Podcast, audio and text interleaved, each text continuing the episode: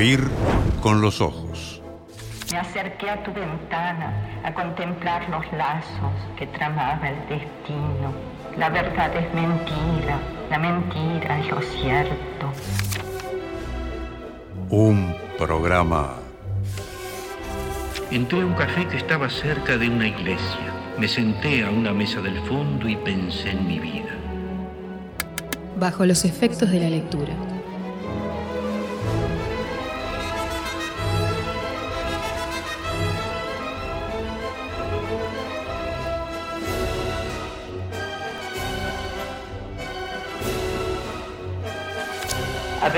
Hablar, caminar libre, no entrar o sí en iglesias, leer, oír la música querida.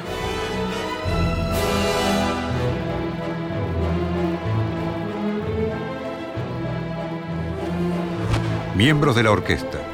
Natalia Mardero, Lucía Campanella, Yara López, Emanuel Bremerman, Majo Borges y Candela Stewart. Gracias.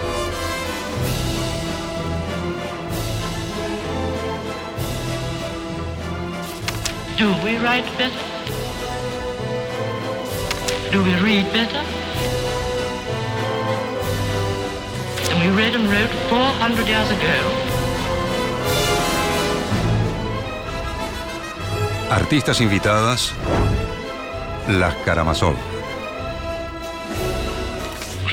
Somos, somos este encuentro desde tiempos y espacios distintos, una anulación de esos tiempos y esos espacios, y, y eso es siempre la, la palabra y la, y la poesía. En el atril del director, Fernando Medina.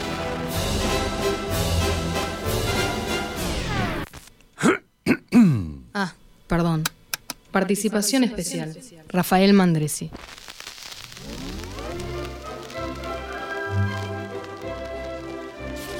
A veces en las tardes una cara nos mira desde el fondo de un espejo. El arte debe ser como ese espejo que nos revela nuestra propia cara. Oír con los ojos. Un programa Para mí el acto de escribir tiene mucho de un acto de amor. Como dice Onetti, Y al pie de la letra, un acto de amor.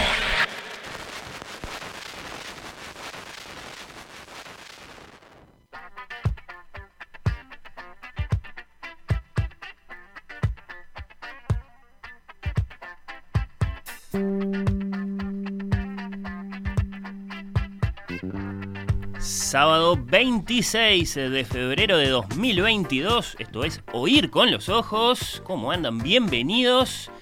No me canso de decirles que este es uno de mis momentos favoritos de la semana. Oír con los Ojos, featuring Yara López. Bienvenida. Hola, muchas gracias.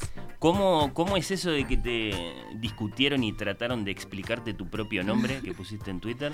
Sí, me pasaba seguido que no se acepta mi nombre, porque mi nombre como es Yara, Sí. y es más eh, común Lara, y aparte la I, eh, o sea, la I mayúscula puede parecer una L minúscula, si no tiene... ¿Pero fue por escrito o fue en no, una fue conversación? cara a cara oral, Uh, sí. Y no, no podía ser Yara. No, me decía, Kiara, es con Q, ¿no? es- mi nombre es con I. Y no, no había forma. no. Bueno, está. Eh, es una forma, sí, complicada de, de vivir la vida, tener que estar explicando uno todo el tiempo. Es un- ¿Andás bien? Bien, muy bien, sí. Muy contenta de estar acá. Uh, no, no. eh, contentos nosotros de, de tenerte. Oír con los ojos. En la otra esquina, featuring Emanuel Bremerman. Bienvenido tú también. Gracias, Fernando. Querido. ¿Cómo estás? ¿Cómo estás, Yara? Bien, ¿vos? Bien, bien. Bien, bien. Eh, ¿No hay yaras famosas? ¿Qué, qué, qué yaras? Me quedé pensando Pa. eso. ¿Yaras famosas? No, creo que no. Bueno, No conozco. vamos a pensar. Mm, eh, vamos Estoy a pensar. pensando, pero... Eso ayuda. ¿no? Eso ayuda porque enseguida, bueno, está, Claro. eh, pones la, la- la referencia. ¿Qué, qué tenés para aportarle, Emanuel, al recién levantado al, al que, bueno, directamente no se levantó todavía, pero tiene planes de levantarse en algún momento de esta segunda mañana. ¿Tenés, eh, tenés este, algún consejo, algún comentario? Bueno, está. eh, vamos a hablar de clima por si se tienen que este, abrigar o algo. ¿A eso no me, sé, te referís? bueno, eh, a, a veces me gustan eh, consideraciones que, que exceden lo meramente climatológico. ¿no? Que abarcan lo anímico, que abarcan Sí, bueno, hoy es un buen día para. Hoy forma es, de sentir el día que está iniciando. hoy es un buen día para sentirse bien. Así te lo digo. Bueno, Y me parece que. Creo que el tema que vamos a hablar hoy se presta para sentirse bueno, un rato. eh, sí, sí, eh, que sea sábado de mañana, que estemos También. haciendo radio. El mejor momento de la semana, el sábado de mañana, lo, Bueno. lo dejo arriba de la mesa. Para mí, sí. ¿Sí? Sí. ¿Y ahora? Sí, estoy de acuerdo. El sábado de mañana. Sí. Sí, empieza el fin de semana, te- está todo por delante, ¿no? Y está todo bien, Está todo bien. además, el sábado de mañana. eh, se pelea con ustedes la banda del viernes de tardecita. Ah, pero eso no es fin de semana ¿sabes? todavía. Eh, pero es Y venís con mejor- el- Sí, cuando tenés todo por delante. Sí, pero venís con la, con la mochila de la semana en la espalda todavía que no te la sacaste. Ah, el sábado mira. ya la tenés colgada en el perchero hace rato. Mira, es un buen punto, es un Mm. buen punto. Ya descansaste un poco, claro, sí, sí. Y, y estás listo para, para, para lo que sea que se venga, ¿está? Sí, eh, me, me gustó. Bueno, acá estamos eh, en este sábado final del mes de febrero. Feliz último sábado de febrero para el querido eh, Daniel Rey. Acá estamos en este sábado, bueno, en medio de la guerra en Ucrania, en la víspera del clásico. Hay clásico. Eh, mañana no sé cuántos de nuestros oyentes le prestan atención eh, a esas cosas. Y bueno, la llegada de marzo, ¿no? Es interesante también el momento que elegimos, queridos Manuel y Ara, para hablar de- del verano, porque un poco se está despidiendo y otro poco estamos al pie del, del carnaval, que son como esos Mm. dos últimos días libres que tenemos todavía con buen tiempo, ojalá. Eh, me parece que no mucho, por, por lo que vi por ahí. Eh, lunes y martes sí, cielo, cielo despejado, pero no sé si 24, 25, no sé eh, qué tan playeros van a ser estos dos, dos días libres que vamos a, tener. Pero bueno, está, como que al mismo tiempo podemos mirar para atrás el verano que pasó y está la oportunidad de, de experimentar un poco con el verano ahora, en lo, en lo inmediato, los que tengan la oportunidad de irse. Sí, y además en la previa de este el arranque de este mes este depredador. El mes de las clases. Marzo es complejo. Sí.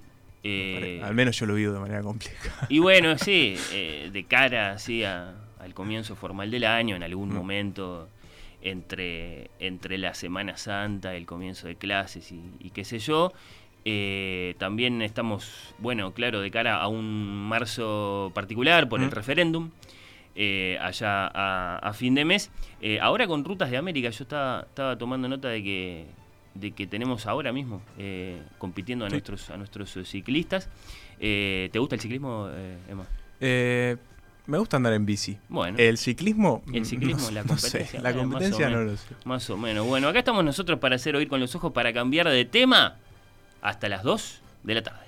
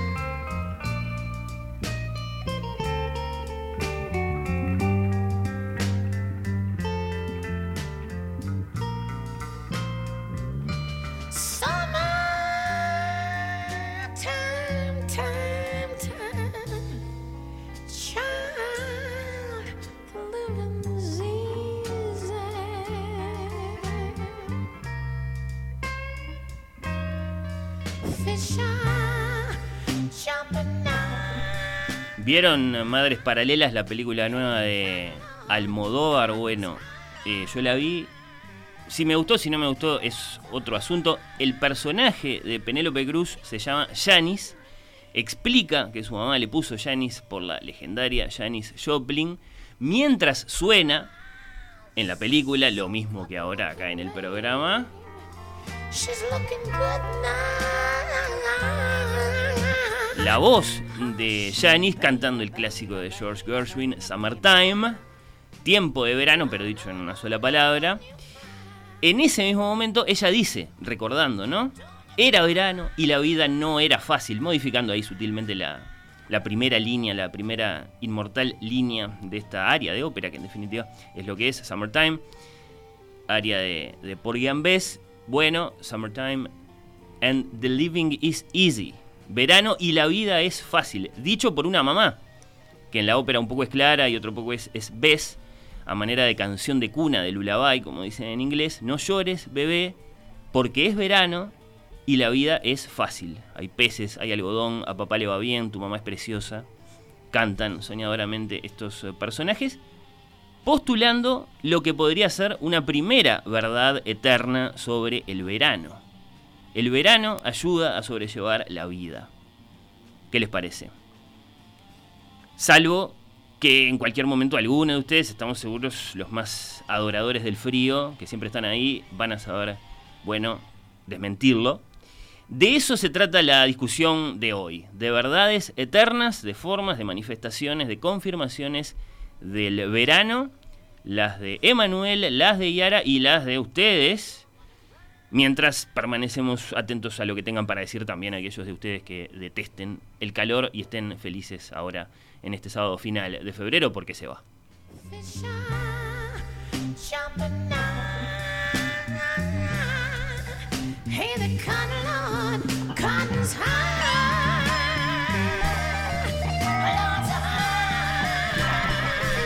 Bueno, van a ser 10 verdades eternas sobre el verano porque trajeron 5 cada uno. Sí. 5 cada uno y bueno, y vamos a ver qué aporta la audiencia. Las vías de comunicación ya las conocen, 091-525252, o ir con los ojos en Twitter, en Instagram, verdades eternas sobre el verano, sin duda, escuchándolos a Yara, a Emanuel, a Emanuel, a Yara, eh, se van a inspirar. ¿Quién arranca?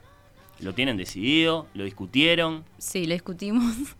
Eh, voy a arrancar yo con la primera verdad, ver, gran ver. verdad sobre el verano y Mm. pequeña a la vez, es el verano es de los sentidos. Y bueno, esta verdad va acompañada de una canción y del fragmento de una novela. Para, para, me quiero detener en la verdad. Es de los sentidos. Sí. De los cinco sentidos. Sí. Bueno, me gusta. Más de algunos que de otros, pero sí. El verano es los de los sentidos. Bien, me gustó. Y, va- y decías que va acompañada de una canción. Sí. ¿Qué, La es? canción se llama Sandía. Ah, mira. Bueno, está, sí, claro. Sandía, verano. Vamos a escucharlo un poquito, a ver. La parra tomando con vos, comiendo sandía, planeando los días que nos llevarán a otro lugar, muy lejos de acá. Te preocupas de las cosas que hay que llevar. Yo te tranquilizo y te pido más. Y vienen los perros que hacen la fila para el mimo que les vas a dar.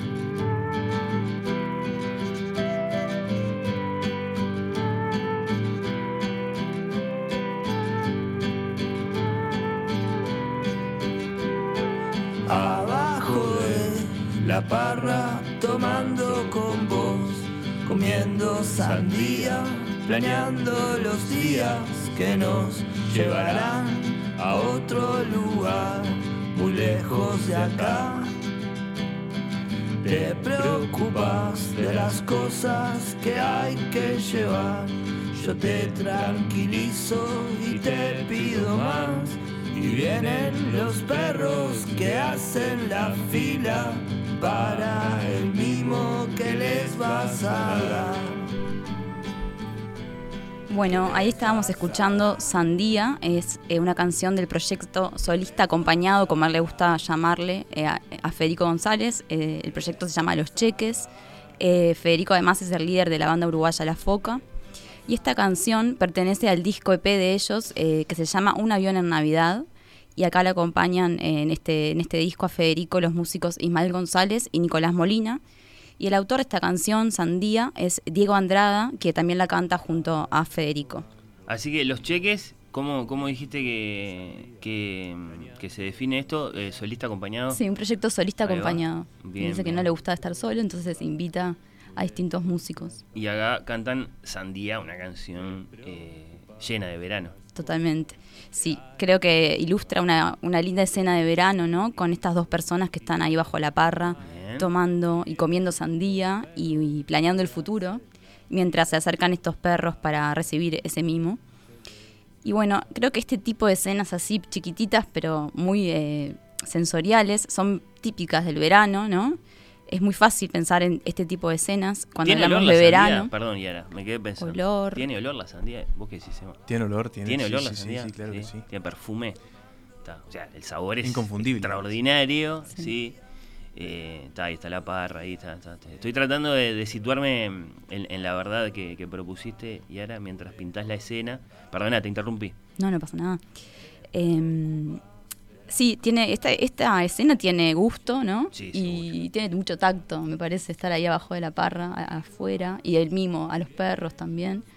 Y también tiene oído porque están conversando y planeando el futuro, ¿no? Sí, me gusta.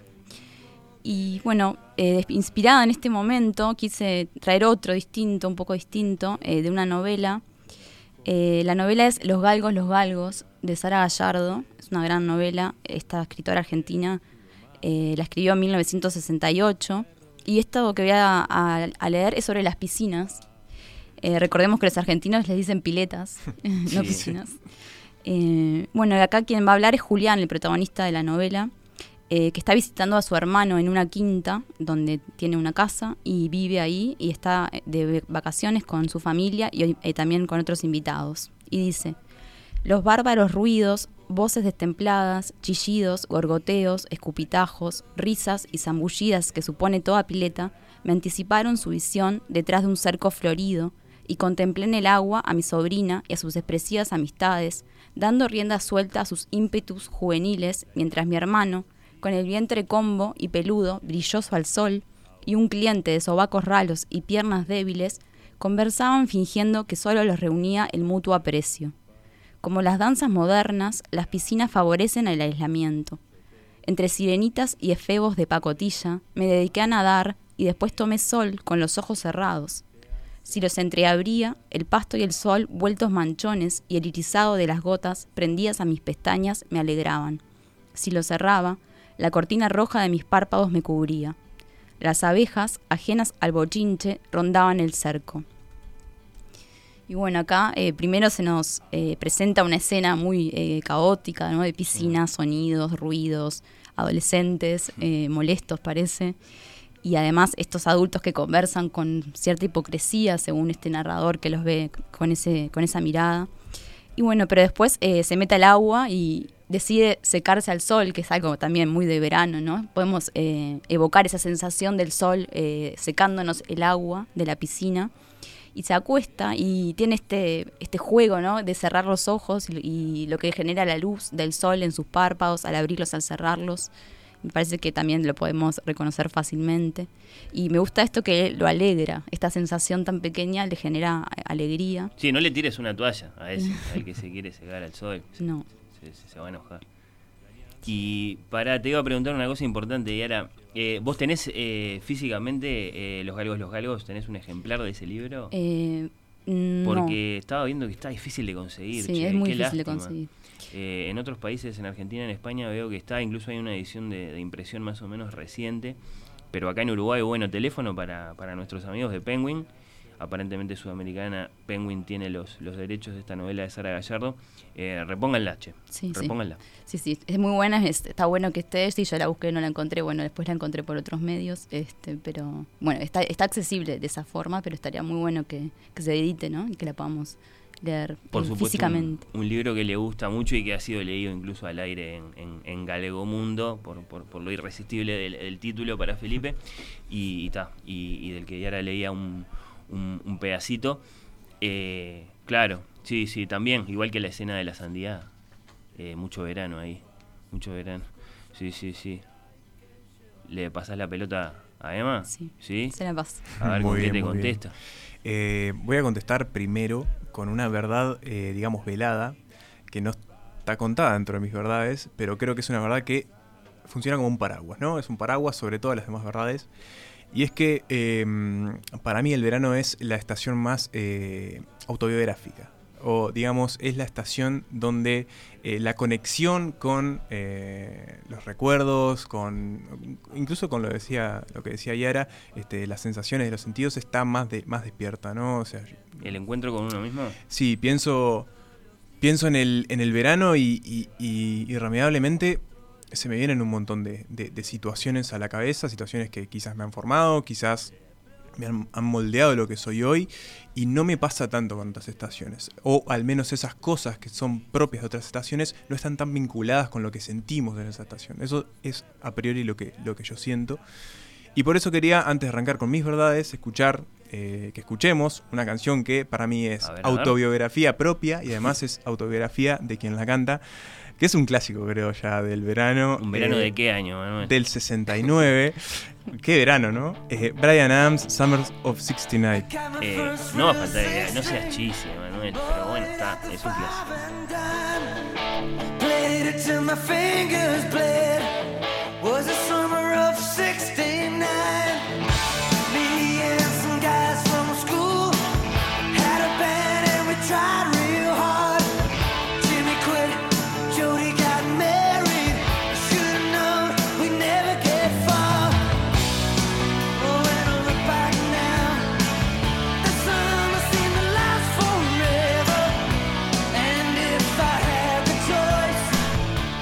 opinión, dice Kenia, es la luz del sol y el tiempo libre lo que hacen que sea más fácil sobrellevar la vida, como discutiendo un poco con esa primera línea de Summertime, que, que un poco da cuenta de eso, ¿no? De que es el verano el que, el que hace que la vida sea más, más fácil de, de- de sobrellevar. La- perdón, ¿la vieron la película de Almodóvar? Porque se lo pregunté Sí. a la gente y no, Sí. y no a ustedes.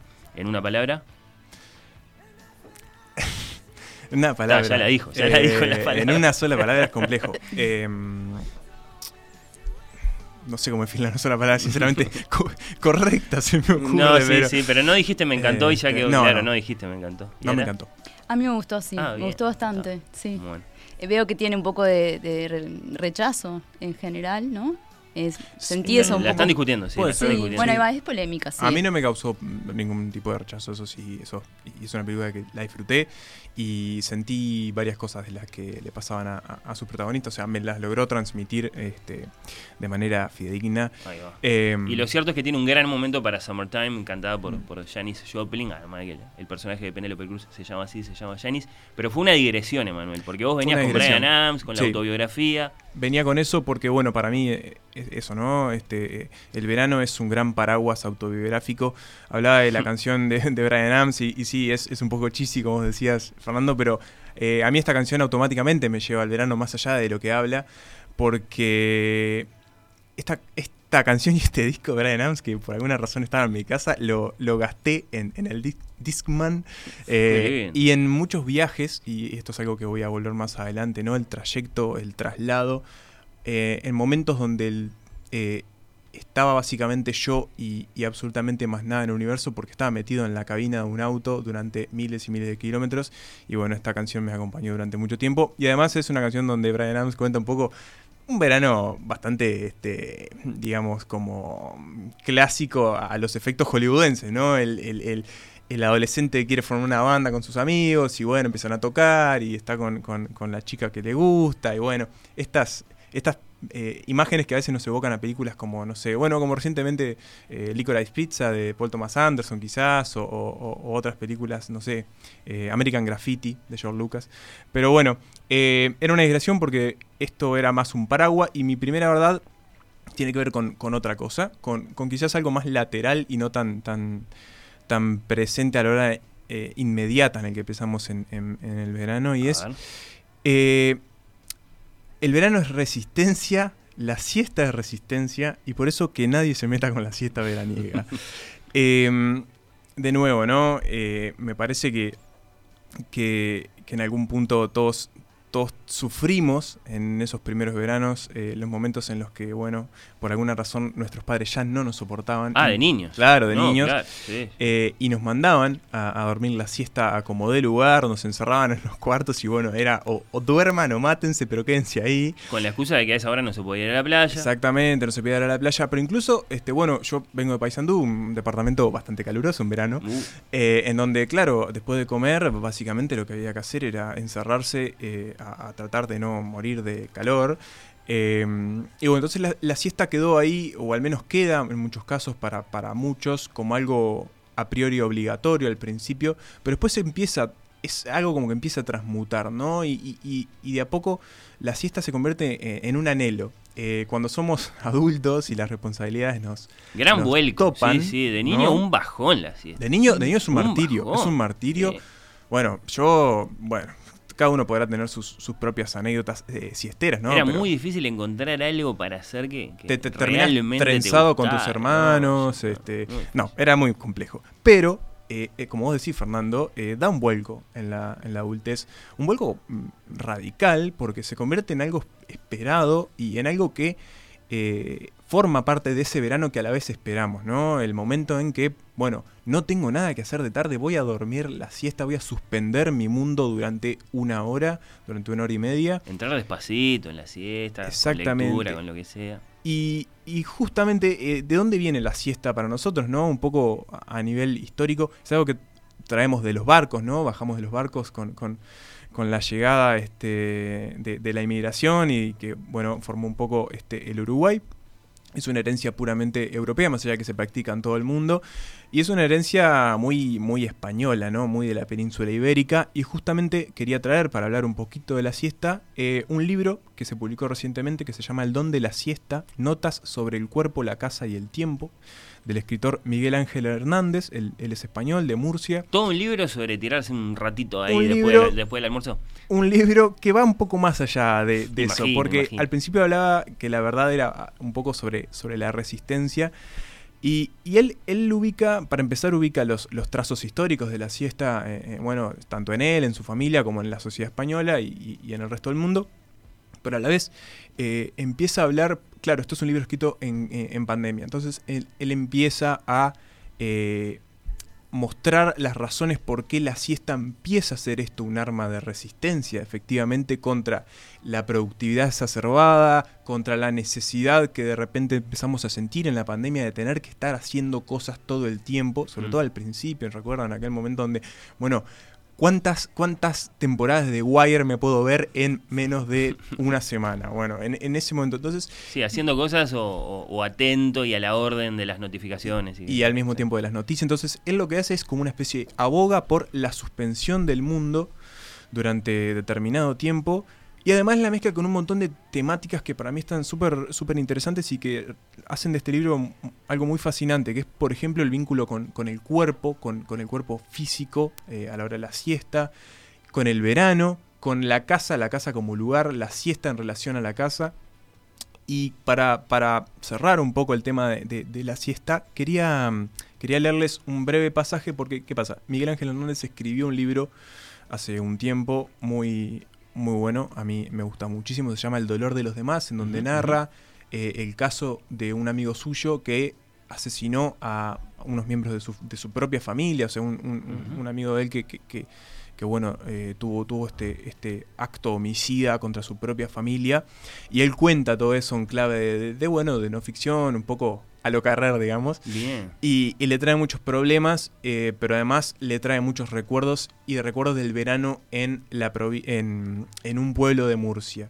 Y entre las cosas que él cuenta en el don de la siesta, está un momento en el que él evoca el momento en el que vuelve a la casa y entre otras cosas se dispone a dormir la siesta en la casa donde él eh, experimentó todo lo que le pasó en el dolor de los demás. Y, y dice, y dice algo como esto. En aquella casa apenas dormí la siesta, sobre todo en la infancia. Es curioso, durante un tiempo te obligan a dormir y no quieres, después intentas hacerlo y no siempre puedes. Recuerdo los veranos, la casa se oscurecía y me prohibían salir a molestar a los vecinos. Las persianas se bajaban y el volumen del televisor se reducía al mínimo, apenas un rumor. Era un momento sagrado que aún no comprendía. uno de esos misterios de la infancia que uno solo logra entender con el tiempo. La siesta de los mayores, esa especie de letargo enigmático que poseía a los adultos. Primero a mi padre, en el sillón, luego a la nena, en la mecedora, y por último a mi madre, en el sofá, después de recoger la mesa y fregar. Ahora pienso en todo el tiempo de siesta que les robamos a los demás, el tiempo de sueño, el tiempo de vida. Yo no podía, no quería dormir, pero la casa dormía, y también dormía al exterior, la huerta, la calle, el pueblo, la ciudad. Porque la siesta no solo duerme la gente, duermen también las cosas, como el poema de Eloy Sánchez Rosillo. Bueno, acá ha- habla de un poema, se, se- mete más en esto, pero al final él hace como esto, ¿no? La vuelta a dormir, la siesta en esa casa que significó tanto en- des- para esos veranos y, y- termina así este capítulo. Ahora duermo la siesta en esta casa nueva. La ventana del dormitorio da al patio de un colegio. Los niños entran por la mañana a las 9 y a mediodía a las 3. El griterío es grande y estaba convencido de que me iba a costar trabajo dormir con el bull- bullicio. Fue una de las pocas cosas que me hizo dudar a la hora de comprar este piso. Sin embargo, por alguna razón que no logro entender del todo, desde el primer día he podido dormir la siesta con facilidad. Después de comer, me pongo el pijama bajo la persiana Ah. y me recuesto entre las sábanas de la cama. El murmullo de los niños entrando al colegio me acuna y me acaricia. Supongo que son las siestas que de niño no dormí que ahora han decidido regresar. Tal vez por eso sean tan felices, un paraíso recobrado. En realidad acá lo que hace es eh, contar un poco lo que viene después, ¿no? Las siestas que él trata de recuperar en su nueva casa. Y me pareció como también eh, esta, ¿no? Esta, este gran, esta gran conexión, túnel del tiempo entre las siestas de la infancia y las siestas de, la adultez. eh, y como él, lo dice, ¿no? Están signadas también por el verano y el verano está asignada por esas siestas. Entonces, eh, me gustaba que esa primera verdad se tratara de dormir la siesta. Me gustó, Emma. Creo que hay dos puntos ahí importantes que, que deberían contestar, eh, acaso de los dos, porque, porque ta, son, son, son motivo de, de discordia entre los seres humanos. Él, él habla de una, en un momento de una, de una siesta en la cama y con pijama, capaz que. Es un poco mucho. Sí, sí. eh, ¿Dónde y cuánto tiempo? Son dos puntos importantes. ¿Vos, vos qué decís, Yara? Yo dos horas te duermo. sin ¿Dos problema. horas de siesta? es un- Es es una siesta full. Sí, Sí. XXL. Me encanta dormir a mí, me gusta mucho. Pero, Sí, sí. pero es, sí, es una siesta interesante. Pero hablando de verano y de siesta, aparece el que tiene suerte, una vaca paraguaya. Sí. Qué linda siesta vaca si- paraguaya. Ni siquiera del todo. ¿Sabes qué, qué siesta me gusta? sí. Y acá la vinculo mucho más con, con- con algo que vamos a empezar a hablar ahora. La siesta post playa, después de comer, volvés, comés, sacás el colchón de la cama, lo tirás en el piso y dormís la siesta así, con el colchón desnudo, vos vestido como estabas, en el short de baño, lo que sea.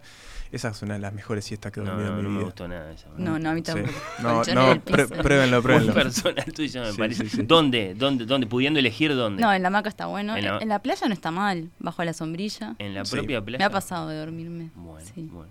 Está, Emma ya dijo cuál le gusta, polémica. la- No, es muy buena, en serio. Pruébenla, pruébenla. Bueno, estamos eh, compartiendo verdades eternas sobre el verano. Tengo varias de ustedes, ahora voy a mm, iniciar la, la lectura de, de mensajes para que queden bien claras. La de Yara, la primera fue El- ¿El verano es de los sentidos? Exacto, sí. El verano es de los sentidos. ¿Y cómo quedó formulada la de la siesta? Bueno, la siesta resistencia, entonces que nadie se meta con la siesta Que veraniega. nadie se meta con la siesta veraniega, ya seguimos.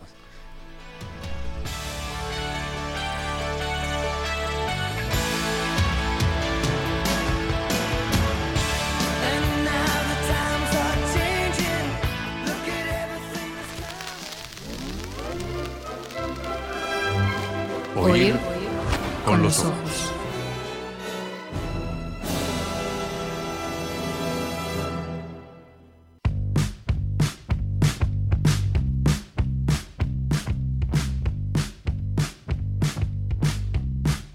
Estamos compartiendo verdades eternas sobre el verano con Yara y Emanuel y con ustedes. Por ejemplo, con Raúl que dice, verano, el momento en el que lo planificado todavía luce posible. Es una verdad, sí, sobre el verano. Linda, ¿verdad? Aparte. Sí, sí, sí. Eh, ingenuo, ¿verdad? Mm, Bueno. Bueno. ¿Qué sabemos? Eh, hay pedidos por, por el libro de Sara Gallardo. Acá sí, hace tiempo que lo quiero. Eh, así que sí, que lo traigan. Lo grita Rosa esto. Estamos todos de acuerdo. Nosotros, Felipe Reyes seguramente, que la otra vez andaba eh, golpeando puertas para conseguir un ejemplar. Creo que se lo prestó Inés Bortagaray al final Mm. a, a Felipe. Eh, el libro que estaba muy difícil de conseguir. Hay que decir que, que de Sara Gallardo eh, ese libro es complejo conseguir, pero hay varios que han llegado por Fiordo. Ah, mirá, tenés razón. Sí, eh, ahora no, no recuerdo, pero sé que enero. Sí, está enero, sí. Está enero, está. mm, Bueno, hay, hay, hay unos 3, 4 títulos de ellos. Bueno. Creo que los galgos no. Bueno, está, pero siempre hay amigos de, Penguin, la, la querida Pipi Ríos, por ejemplo, escuchando, así que, bueno, está, ya quedó, quedó hecho el pedido. Traigan los galgos, los galgos.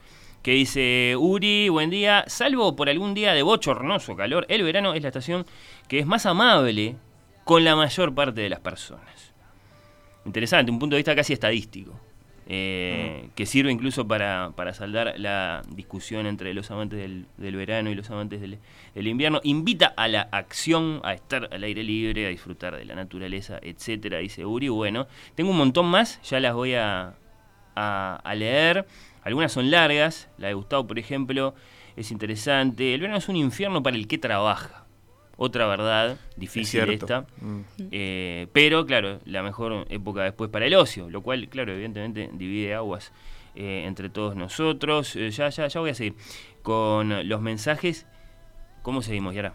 Bueno, seguimos con otra verdad. A ver, a ver. Eh, la verdad dice, no hay como la playa para leer. Y esta verdad en realidad la quiero eh, defender y a la vez poner Sí. un poco en duda. Me parece bien que empieces por defenderla porque es controvertible. sí, sí, sí. Sí.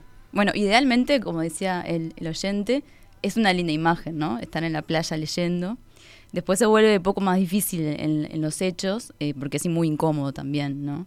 Y hay enemigos de la lectura en la playa. Y va a estar el viento, la arena. Los niños. ¿no? Los niños. Perros. Sí, hay muchos.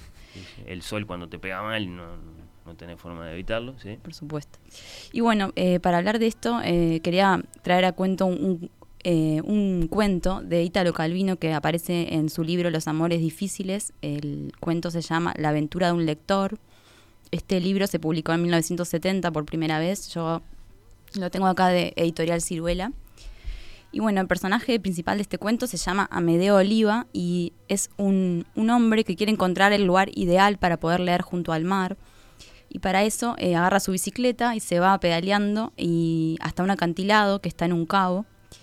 Y bajo el sol rabioso llega hasta ahí y busca con la mirada el pliegue rocoso más cómodo para poder tenderse a leer. Y bueno, aunque parezca muy complicado llegar hasta ahí para ponerse a leer, a él no le importa, le gustan eh, imponerse tareas muy difíciles como esta, dice el narrador que le toma el pelo un poco a Emedeo. Y es un cuento que tiene mucha ironía y también me parece muy divertido, por eso lo quise compartir. Y que sobre todo Calvino lo debe haber escrito en los años 60 o algo así, cuando, cuando no te aparecía el Ministerio de Salud Pública con, con, con recomendaciones todavía. Y, Sí. y- y era un placer pleno tirarse a leer al sol eh, ahí. Sí, no hay ninguna mención al protector solar. Bueno, y- por eso, claro. Y están muy bronceados además los personajes de este cuento. Y bueno, a medio eh, lo que llega consigo para esta aventura es una toalla, un traje de baño y un libro. Es decir, que está esta costumbre de ponerse el traje de baño ya en el lugar, eh, ir con otra ropa, ¿no? Hasta ahí. Y mm, bueno, elige un lugar dentro de todo bastante solitario, donde hay pocos bañistas que están ahí nadando o también tomando sol entre las rocas. Y él encuentra una especie de escalón aislado y le parece el mejor lugar para leer, para instalarse. Entonces eh, saca su almohada inflable de goma que lleva para esto Ah, bueno. y la infla, ¿sí? Y la tira ahí en la roca con, con su toalla. Y ya mientras está eh, echando al sol, ya va abriendo el libro con la mano. Almohada inflable. Sí, de goma. Me evoca un Mr. Bean, por ejemplo. este, haciendo Eso sus sí. preparativos. Eso sí es incómodo, una, una almohada infra- inflable, ¿no? Me parece un poquito. Bueno, está, vamos, vamos a esperar a ver cuál es el libro, si es que está la noticia de cuál es el libro antes de juzgarlo este muchacho. ¿eh? Bueno, sí. eh, lo primero que se nos dice sobre qué está leyendo, eh, dice, seguía por las líneas blancas y negras al caballo de Fabricio del Dongo. Es decir, que está leyendo la cartuja de Parma Sí, claro. ahí en las rocas. Eh, y bueno, se van intercalando descripciones del paisaje que lo rodea y, y también información sobre su lectura. Se agrega que a sus pies hay una pequeña cala de agua verde-azul, transparente casi hasta el fondo. Y cuando se nos vuelve a dar información sobre su libro, ya se trata de otro. Eh, de repente nos enteramos que está leyendo Crimen y Castigo de Dostoyevsky. un, un ebook reader, entonces, ¿cómo hizo? Sí, no, no explica cómo. Eh, está leyendo ahí a Crimen y Castigo y después también está leyendo La comedia humana de Balzac. Este, Ah, o sea que tenía como 15 libros más, claro. Sí, lo, lo gracioso es que no, no cambia de libro, él siempre está con su libro y bueno, es todo esto. Y luego nos cuenta, eh, el narrador nos cuenta cuáles son las predilecciones eh, de lectura de Amadeo, un poco ya queda sugerido, pero dice, su pasión eran siempre las narraciones de hechos, las historias, las tramas de las vicisitudes humanas, novelas del siglo XIX, ante todo, pero también memorias y biografías, y así sucesivamente, hasta llegar a las novelas policíacas y a la ciencia ficción, que no desdeñaba, pero que le daban menos satisfacción, aunque solo fuera porque eran libritos breves. A Medeo le gustaban los volúmenes gruesos y sentía al abordarlos el placer físico que da hacer frente a un gran esfuerzo. Sopesarlos en la mano, apretados, espesos, sólidos, observar con un poco de aprehensión el número de páginas, la vastedad de los capítulos, Después entrar en ellos, un poco reticente al principio, sin ganas de hacer el primer esfuerzo de recordar los nombres, de seguir el hilo de la historia, después confiar en ellos, deslizándose por los renglones, atravesando el enrejado de la página uniforme, y más allá de los caracteres de plomo aparecía entonces la llama y el fuego de la batalla, y la bala que silbando en el cielo caía a los pies del príncipe Andrei, Ahora es la tienda atestada de estampas, de estatuas, y Frédéric Mugot palpitante hacía su aparición en la casa de los Arnoux. Más allá de la superficie de la página se entraba en un mundo en el que la vida antes era más vida que la de aquí, de este lado, como la superficie del mar que nos separa del mundo azul y verde, grietas hasta perderse de vista, extensiones de fina arena ondulada, seres mitad animales, mitad plantas. Hmm, Ahí pasó por varias lecturas, ¿no? Sí. Claro. Eh, yo reconozco Guerra y Paz y la educación Y la sentimental. educación de sentimental, Federico, ¿no? sí. Lo menciona a, a Federico Arno. Sí.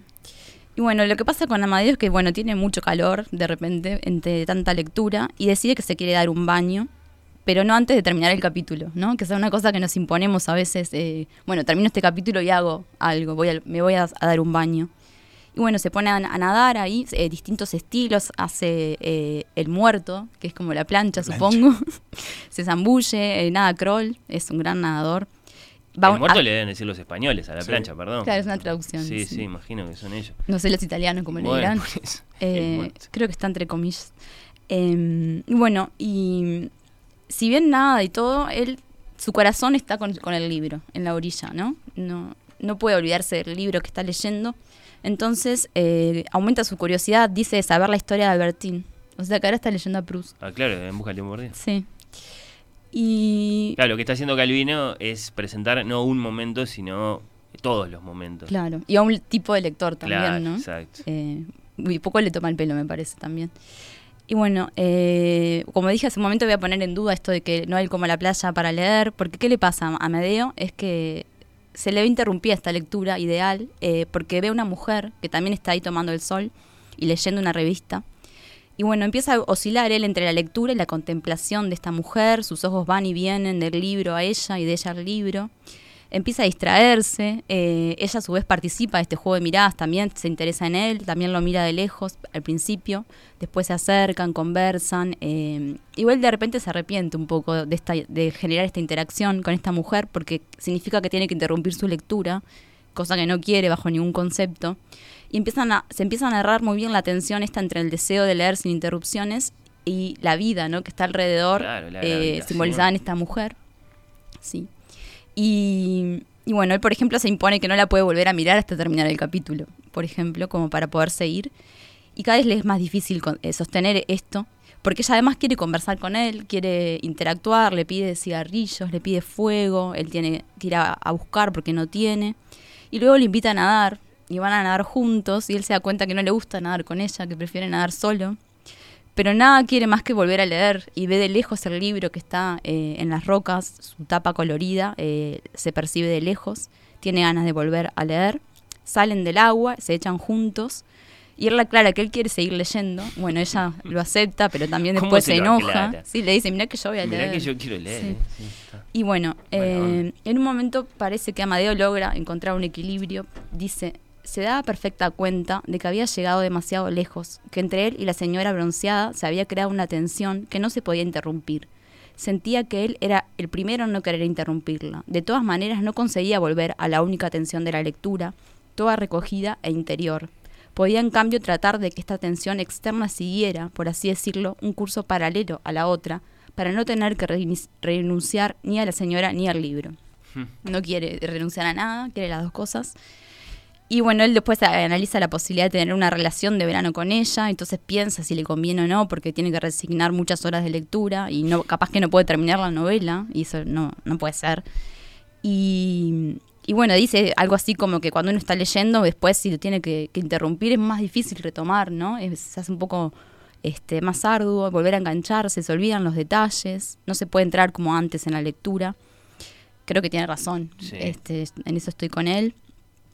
Y bueno, la verdad que me parece muy gracioso cómo lee toda la literatura, la gran literatura del siglo XIX ahí en las rocas, en un ratito, mientras se debate entre el libro y la mujer. Sí, está, me recuerda el drama de por lo menos dos grandes personajes, o bueno, un gran personaje y otro nuevo que lo estamos, que lo estamos conociendo. eh, el, drama de Gustav Wagenbach en Muerte en Venecia de Thomas Mann, ¿no? famosamente llevada al cine por, por Visconti, ahí también la contemplación del, del joven Tazio.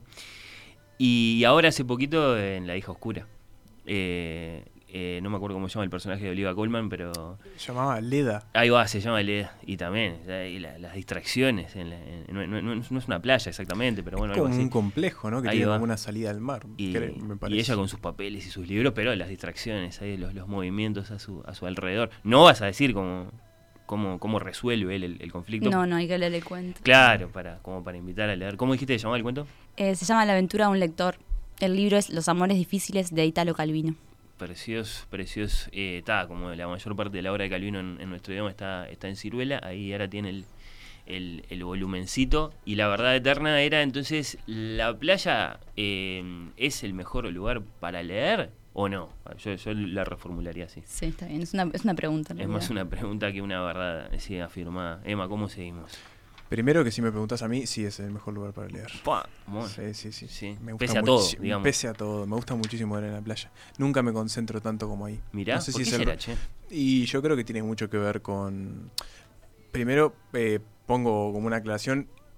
En general no voy a playas como demasiado concurridas, entonces tampoco que, que tengo 45 mil personas a mi alrededor, obviamente. pero la gente es un factor. Sí, claro. El viento. No, bueno, a mí y- creo que los elementos, y- creo que los elementos justamente me ayudan a concentrarme más. Pero bueno, Mirá. supongo que es.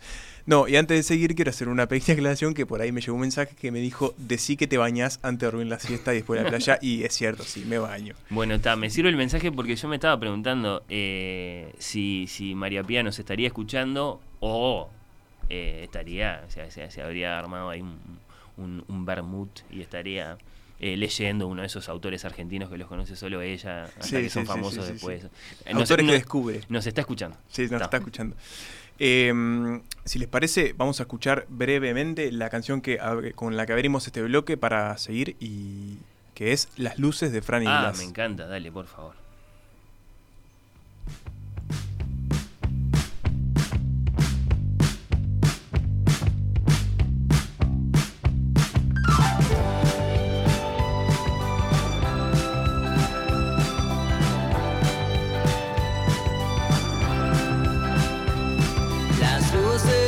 Allá en la distancia me dicen que estoy por llegar.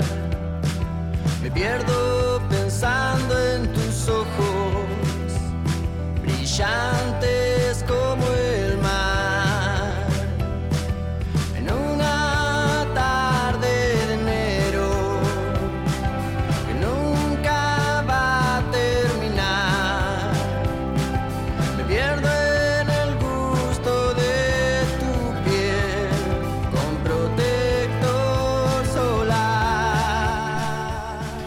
Bueno, evidentemente es una canción que evoca mucho el verano, ¿no? Sí, Este, una tarde de enero, bueno, tiene un montón de, de- de- de elementos. Sí, este, pero Emma, a propósito de esta canción, ¿no? Eh, Sí. ¿A quién se le ocurrió la, la tortura esa de- del videoclip? De poner a una persona, creo que en este caso Noelia Campo. Lo hizo con todos. Hizo- Eh, ¿Fue a él que se le ocurrió eso? Bueno, no lo sé, pero evidentemente me sorprende el, el- bueno, el grado de, de- de- entereza que tiene que tener la persona que Sí. está protagonizando cada video, ¿no? Porque- Bueno, Noelia es actriz, está, seguramente. Sí. Pero hay de eh, todo, hay llevó, actrices, claro, hay, hay- todo, sí. hay escritores, hay músicos. Bueno, no sé, es un experimento peculiar. Pero bueno, esta canción es Las Luces, eh, ya lo dije, de Franny Glass, pertenece a su último disco, al último disco del proyecto Franny Glass, porque ya es algo que Gonzalo. Gonzalo Denis decidió dejar de lado, que se llama eh, Canciones de Amor para el Fin del Mundo, si no me equivoco. Y ahora a favor de Franny Glass, vos sos muy, muy exigente con los hacedores de canciones. ¿A Sí, favor, obvio, obvio, Sí. muy a favor, claro. Ah, y ese disco, aparte con ese nombre, ¿no? Sí. Como tan, tanto que ver con la pandemia y a la vez creo que no tiene nada que, que ver, no tiene fue nada muy que ver, casual. claro. Y ahora que además trajo a colación una canción que quizás tiene más que ver con el verano que está recién y con, el, y con lo que vamos a hablar ahora.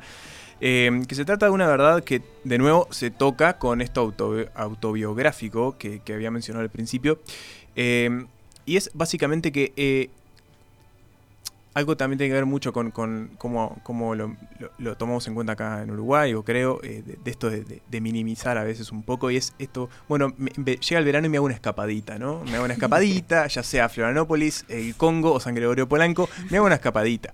Eh, y bueno, la verdad sería, eh, ojo, porque la escapadita puede ser mucho más que una escapadita y en general lo es.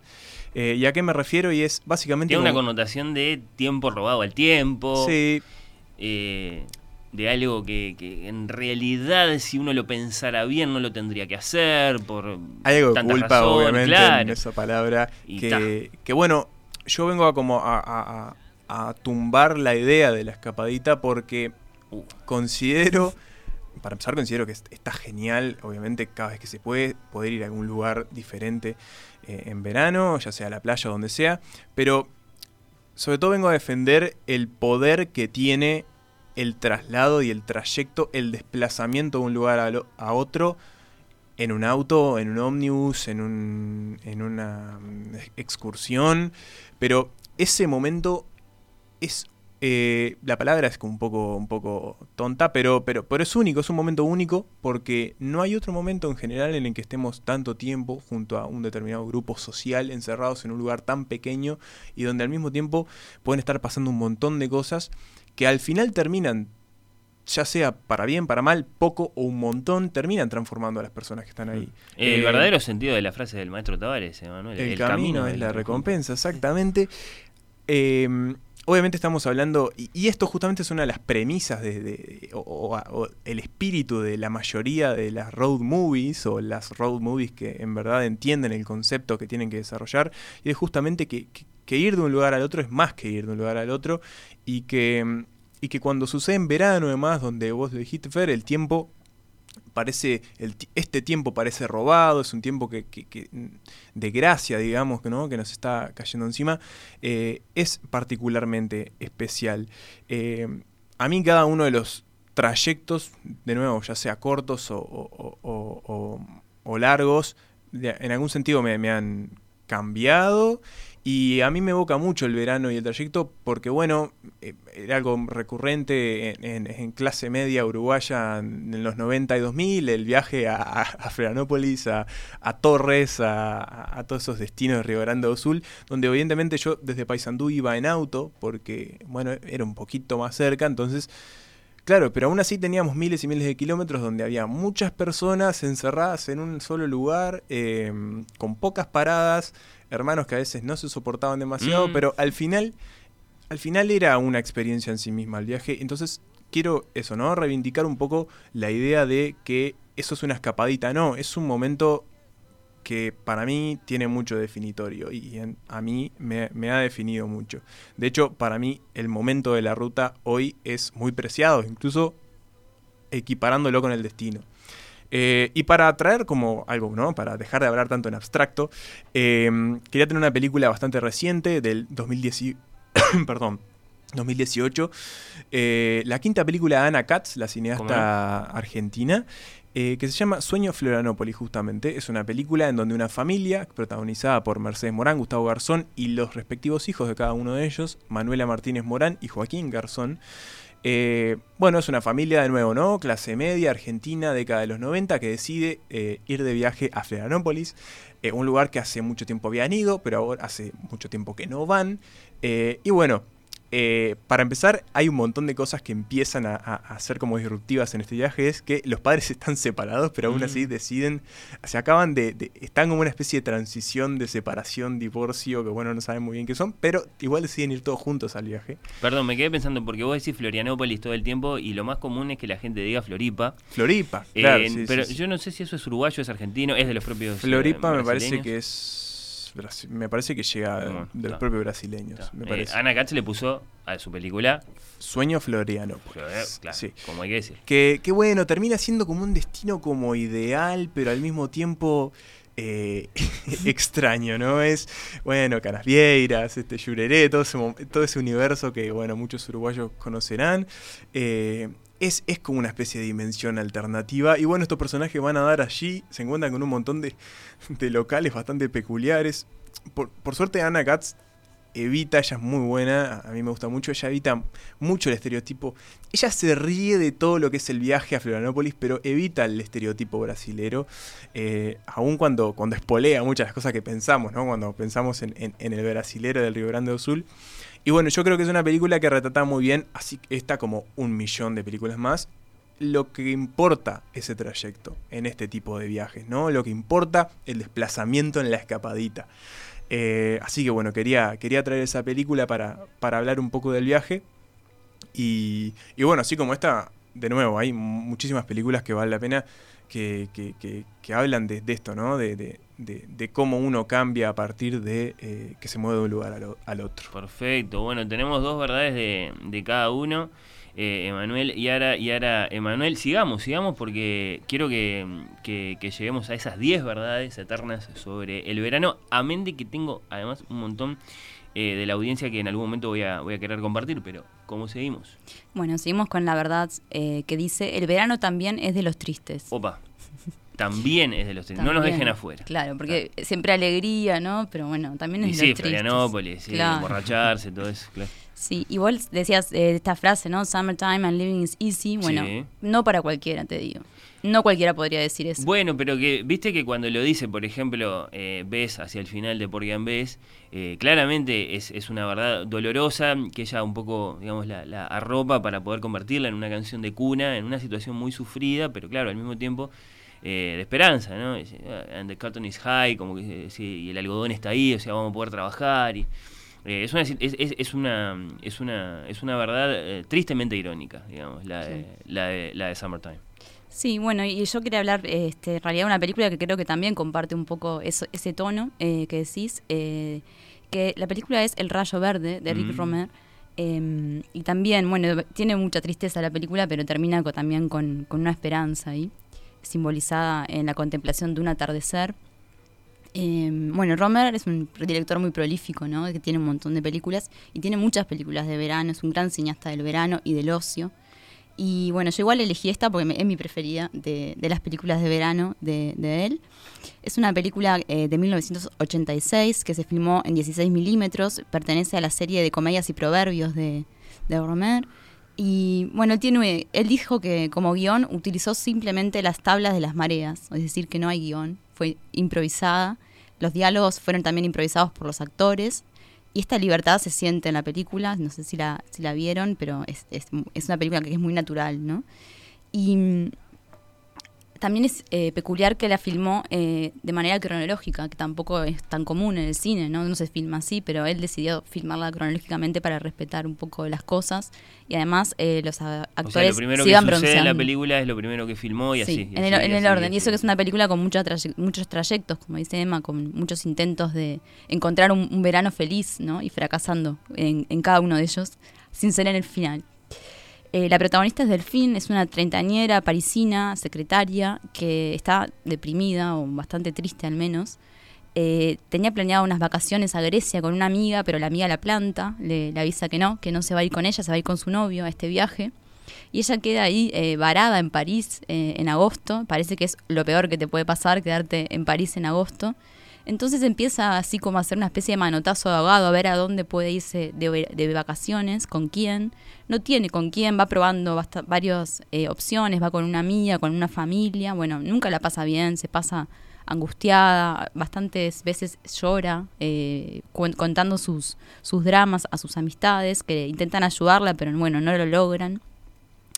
Y bueno, finalmente ella eh, decide ir a Biarritz, es un balneario, eh, va a la playa, y así parece que la está pasando un poco mejor, y en un paseo que hace, escucha una conversación de un grupo de personas mayores que están ahí eh, junto a una especie de mirador que da al mar, y están hablando del el libro de Jules Verne, El rayo verde eh, que le da bueno nombre a la película, este fenómeno. Bueno, hablan un poco del libro, se lo recomiendan, son fanáticos de este libro y, de- y describen el fenómeno del rayo verde, eh, cuentan con mucho detalle estas personas cómo es. Eh, es un fenómeno que es muy similar al fenómeno del arco iris, eh, que requiere para, para poder ocurrir eh, o para ser realmente observado unas condiciones atmosféricas favorables. Tiene que ser un día despejado, seco, sin nubes. Y lo que pasa es que cuando el sol se está ocultando, en el último instante se puede ver un- una pequeña raya verde, un resplandor de color verde muy breve, y es lo último que vemos de- del sol antes de que se oculte. Y bueno, lo describen obviamente como algo muy excepcional, muy difícil de ver, Muy una extraño, hazaña, ¿no? sí. Sí. Y además comentan que en el libro de Jules Verne, El Rayo Verde, eh, las personas que logran verlo, los afortunados que lo Julio pueden para ver, nosotros, perdón. eh. Julio, Sí, perdón, sí, sí. Julio. No, está bien. pero Los que- abrazo para él. los que logran verlo eh, pueden comprender sus sentimientos y lo de los demás. Es como, el, como digamos que lo, que- lo que uno obtiene al ver este, este rayo. Y bueno, a Delfín le encanta esto que escucha, obviamente. Ella lo escucha escondida, ¿no? No, no forma parte de esta conversación, pero le queda como ahí pendiente. Y bueno, luego de varias este, escenas de ella en Biarritz intentando pasarla bien y fracasando, decide irse, ya no, no- quiere estar más ahí y se va a una estación de tren para volver a París y ahí conoce a un hombre de casualidad, empiezan a charlar, se llevan bien y ella le, lo invita a ver el atardecer. Él decide ir con ella, van eh, y no le explica bien qué pasa, pero le dice por favor que mire, que esté atento, a ver que quiere ver algo y bueno, estamos ahí también con ella esperando a ver si va a ocurrir o no el rayo verde. Bueno, ya saben qué ocurre, por suerte. Y me pareció curioso que Romer estuvo muchos meses intentando filmarlo. Claro, ese, ese era el tema. Claro, estuvo meses y meses eh, y no, bueno, no lo lograba, no es tan fácil, claro. Hasta que su directora de fotografía le sugiere que vaya a las Islas Canarias eh, y ahí de primera lo logran captar. Es, lo que vemos en la película, el, el plano final de la película. Es real, ¿no? No es algo hecho en laboratorio. Y bueno, así que este, este atardecer es esperado por los personajes, por los espectadores y también por el director, ¿no? Que estuvo ahí intentando captarlo. Qué triste que hubiera sido enterarse de que Romer había usado efectos especiales Sí, sí, sí, sí. para hacer el rayo verde. No, bueno, el gran cine no hace esas cosas. No, así que bueno, este... Es bueno saber que en las Islas Canarias se puede ver. Es un, claro, es un, un lindo dato que deja ahí la película. Amén de esto de los atardeceres, que lo hablamos con Majo también hace un, hace un, un par de sábados, eh, que tienen su, su ritual, evidentemente. No sé si al punto del aplauso, no sé qué piensan ustedes Uf, eh, al respecto, eso cómo lo viven. es complejo. Es complejo, el aplauso es una cosa. como que queda uno medio incómodo ahí, Sí, rodeado. ¿Qué hago ahora? ¿Qué? Sí, es como que la gente quiere reconocer como el espectáculo que vio, ¿no? Sí. Aunque no tiene a, a quién, este, la naturaleza, no sé, a quién le aplauden, a, a quién se lo adjudican. El astro rey. Sí. Pero no está tan mal. Majo lo defendió un poco el aplauso. Dijo por lo menos que no que, que no, no se disgustaba con la gente. A propósito eh, de la siesta, que Yara dijo eh, por lo menos dos horas y digamos nos, nos, nos impresionó mucho. eh, acá eh, Ana Victoria está de acuerdo y dice redondamente que por menos de dos horas ni se molesta. claro, si no. Claro, no, pero también hay un tema después eh, fisiológico, ¿no? Hay que ver, digamos, cada uno tiene como su medida, porque Sí. también es, co- es común levantarse cansado de la siesta, entonces si uno se... Bueno, hay, se hay, pasó hay, de hay estudios que, bueno, hablan de la, cuánta cantidad es de Los siesta hay que dormir. óptimos. Mm, Sí, media hora es- dicen, ¿no? Que es lo, lo- Sí, o 20 jamás minutos, no pude sé. No. Media hora. Mínimo una. Claro, porque puede ser mejor o puede ser peor, entonces evidentemente hay, hay una medida. Y no creo que estén de acuerdo los expertos, los No, llamados expertos en, en- en la medida óptima para la siesta. Bueno, un saludo para esta, para esta eh, querida oyente. Le dan a la playa horrible, grita Gustavo por acá. Eh, dame un parque bien arbolado eh, en, una, en una de esas tórridas tardes de verano y ahí sí. Así que bueno, está así. E- Es un tema que divide sí, a, los, a los lectores desde siempre, lo sabemos. Hola querido, oír con los ojos. A mí me encanta el verano. Creo que lo más precioso son las noches. Está bien, es una verdad Ujú. sencilla y eterna. Sí, estamos de acuerdo. Esta es Elena. Gracias. Emma, ¿cómo seguimos? Nos quedan todavía varias verdades, ¿eh? Sí, nos quedan- Y, y quiero que las, que, las, que las presentemos todas. Voy a, voy a unir, vamos, vamos a unir dos verdades porque me parece que tienen, tienen mucho que ver. De hecho, tienen mucho que ver con, la, con, con mi última verdad, la, la que dije del trayecto. Eh, y vamos a escuchar ahora eh, una canción para introducir esta verdad. eh, y es Don't Worry Baby de The Beach Boys. Ah, bueno, está, sí, tenían que estar los Beach Boys.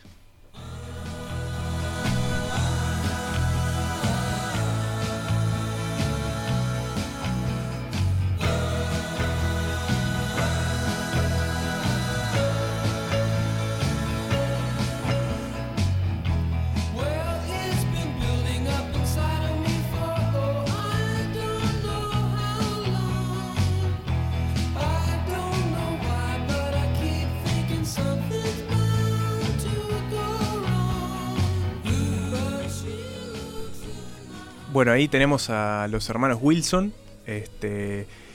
Casi unos. O sea, unos. No sé cómo decirlo. Los embajadores de la arena en nuestros oídos. Hmm. Eh, porque bueno, más allá de que. de que. De, de, bueno, de, de- que su, su trayectoria los haya llevado más cerca o más lejos de la playa, a pesar de, sus canciones, son una, una, una referencia inconfundible Sí, sí, a- absolutamente. a la hora de los sonidos del verano, ¿no? Eh, bueno, obviamente esta canción es para introducir una, más que una verdad, un- un- una especie de territorio eh, inevitable a la hora de hablar del verano, que lo hemos tocado en todo, en cada uno de los, elementos que hemos hablado. Está en el, en el, en el cuento de Calvino, está en la película de Ana Katz, está en, en la siesta, está en todos lados, está en la lectura, y es evidentemente que el verano puede existir sin la playa, pero cuando está la playa es, es básicamente lo que, lo que define ¿no? esos días, esos días de verano. Em, El verano puede existir sin la playa, es una, es una formulación como para la filosofía incluso, ¿no? Sí. Habría verano si no hubiera playa. Bueno. Evidentemente eh, es, es un territorio que, que ejerce como mucha atracción a- al ser humano, ¿no? Más tanto, tan- ya sea en estos días donde uno puede disfrutar de, sus bondades, de sumergirse, darse un chapuzón, de tomar sol en la, en la arena con el protector solar correspondiente, eh, de leer en, en- su- en sus planicies. Eh, de todas formas, es, un lugar que- que tiene mucho de significado, tiene, tiene muchas connotaciones, que, que trasciende incluso las estaciones. Eh, y eso, tiene un poder inequívoco que, que- que nos hace ir hacia la playa. Uruguay, además, Hay, este, hay una correspondencia entre parar de trabajar y romper con la ciudad. Exactamente. Es, es una correspondencia muy fuerte. Exactamente, y ahí es donde se vincula, por ejemplo, eh, el punto anterior, ¿no? El trayecto. ¿Cuántos de estos trayectos están espoleados por el anhelo de la playa? Digamos, podemos decir que la mayoría, el 80% de los viajes en verano son persiguiendo la playa. El viaje hacia el mar. El viaje hacia el mar, Eh, exactamente. Según el, el cuento de, de Juan José. Y bueno, eh, ya que lo traes a colación, Fernando, eh, justamente Uruguay tiene, tenemos como, como eh, esta costa que inevitablemente ejerce sobre todos los habitantes del país una cierta influencia, ya estemos más lejos, más cerca, esa, eh, esa franja costera que, que- que- que básicamente domina todo el este del país, eh, es, es un punto de inflexión muy fuerte para, para el ¿Vas territorio. a tirar la del privilegio de los uruguayos? Y me parece que tenemos que estar muy agradecidos por las playas que tenemos. No sé, pensemos. en- kilómetros y los kilómetros cosas, sí, no, sí. pero es cierto, es cierto. Y, y- y de hecho, creo que uno, a veces cuando, cuando bueno, salís un poco más de las, de las, digamos, las playas más, bueno, un poco más amontonadas, digamos, y empezás a, a ver de verdad el tipo de, de- de- de paisaje playero, costero que tenemos, es, es de verdad impresionante. Pero, costa atlántica. sí. Exactamente, pero, pero bueno, quería para eh, traer la playa a colación, me gustaba traer eh, un, un ensayo que es uno de mis, de mis ensayos de cabecera, lo, lo- lo he ido, lo he leído varias veces y cuando me encontré con él fue como una, una especie de revelación porque también me, me, me generó como una conexión o una reconexión con la playa que yo había quizás en el medio como dejado estar, ¿no? De, de niño me gustaba la playa, pero tampoco me fascinaba y ahora la verdad que es un, es un lugar que, así como la siesta, lo tengo muy revalorizado. Se trata de La vida descalzo, un ensayo de Alan Pauls, el argentino, en donde él desglosa eh, de varias maneras este, este lugar, eh, ya sea desde el punto de vista eh, antropológico, él habla mucho sobre el carácter erótico de la playa, el carácter de la democratización de la desnudez que tiene la playa, como ningún otro lado. Eso me parece que es uno de los, de los aspectos más interesantes. Para bien y para mal. Para bien y para mal, él justamente habla de eso.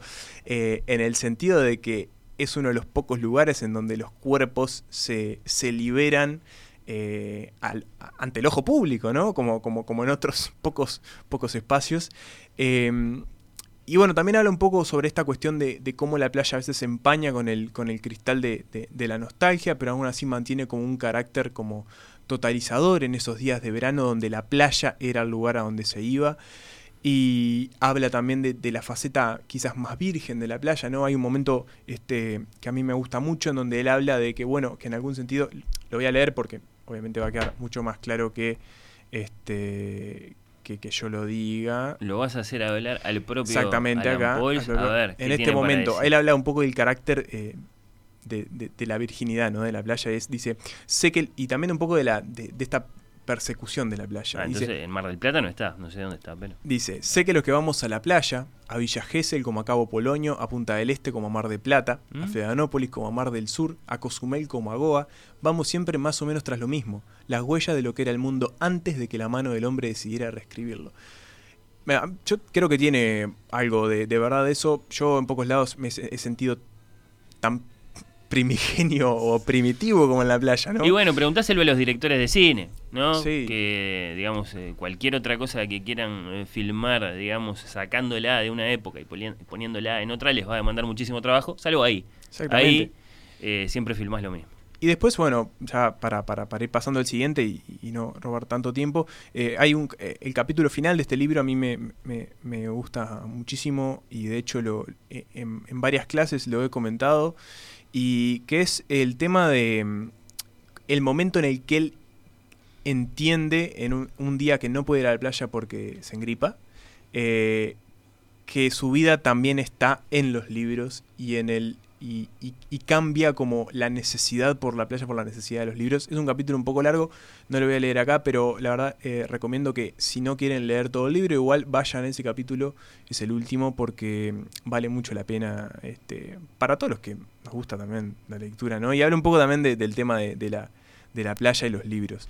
Y lo quiero unir ya rápido con la otra verdad y tiene que ver también con Perdón, esto. esta era porque al final no, esto es eh, Bueno, ¿es eh, posible el verano sin ir a la playa? Eso algo fue, así? eso fue una pregunta. En realidad, Ta. acá era más como un tema de. eh, si hablamos de verano, tenemos que hablar de la playa, el, el- Sí.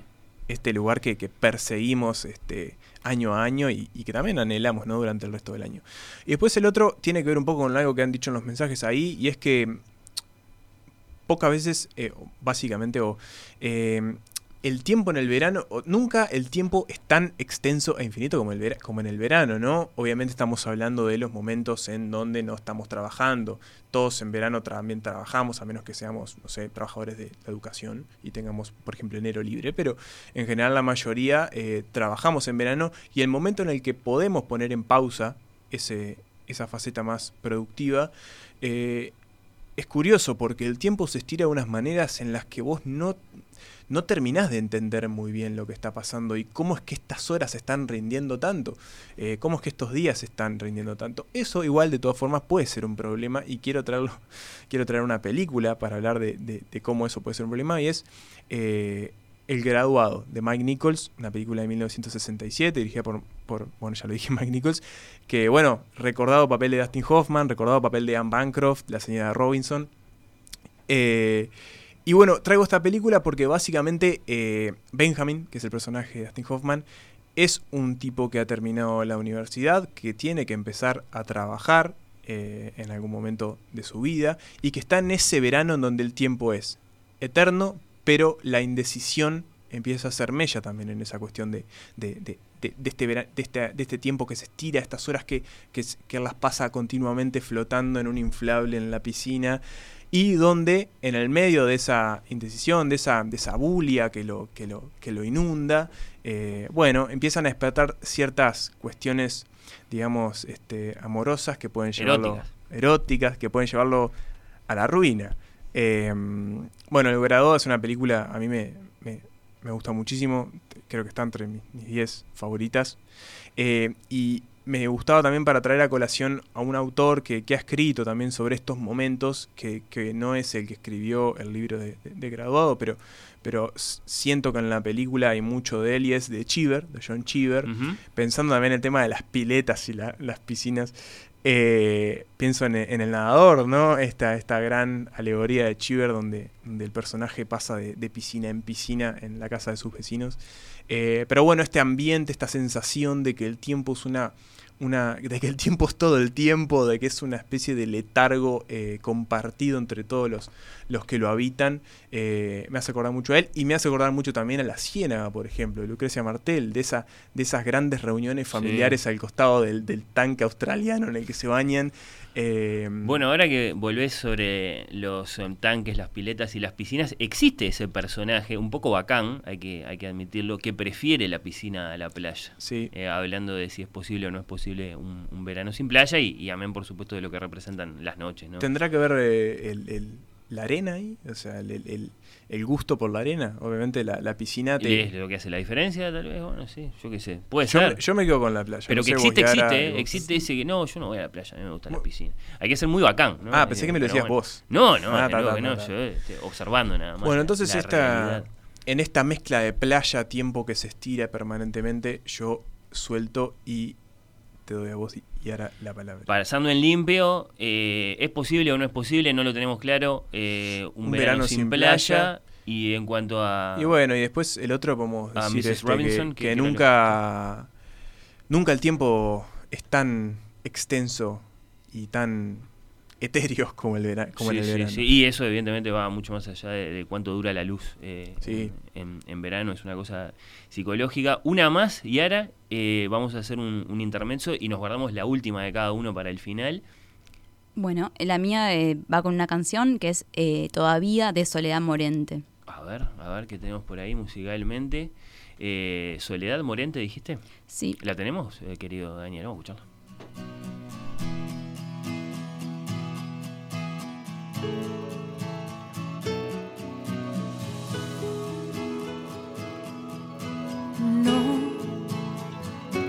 Puedo decir. Los motivos que tuve no los pienso decir. A veces me canso de mí y quisiera cambiarme por cualquiera de aquí.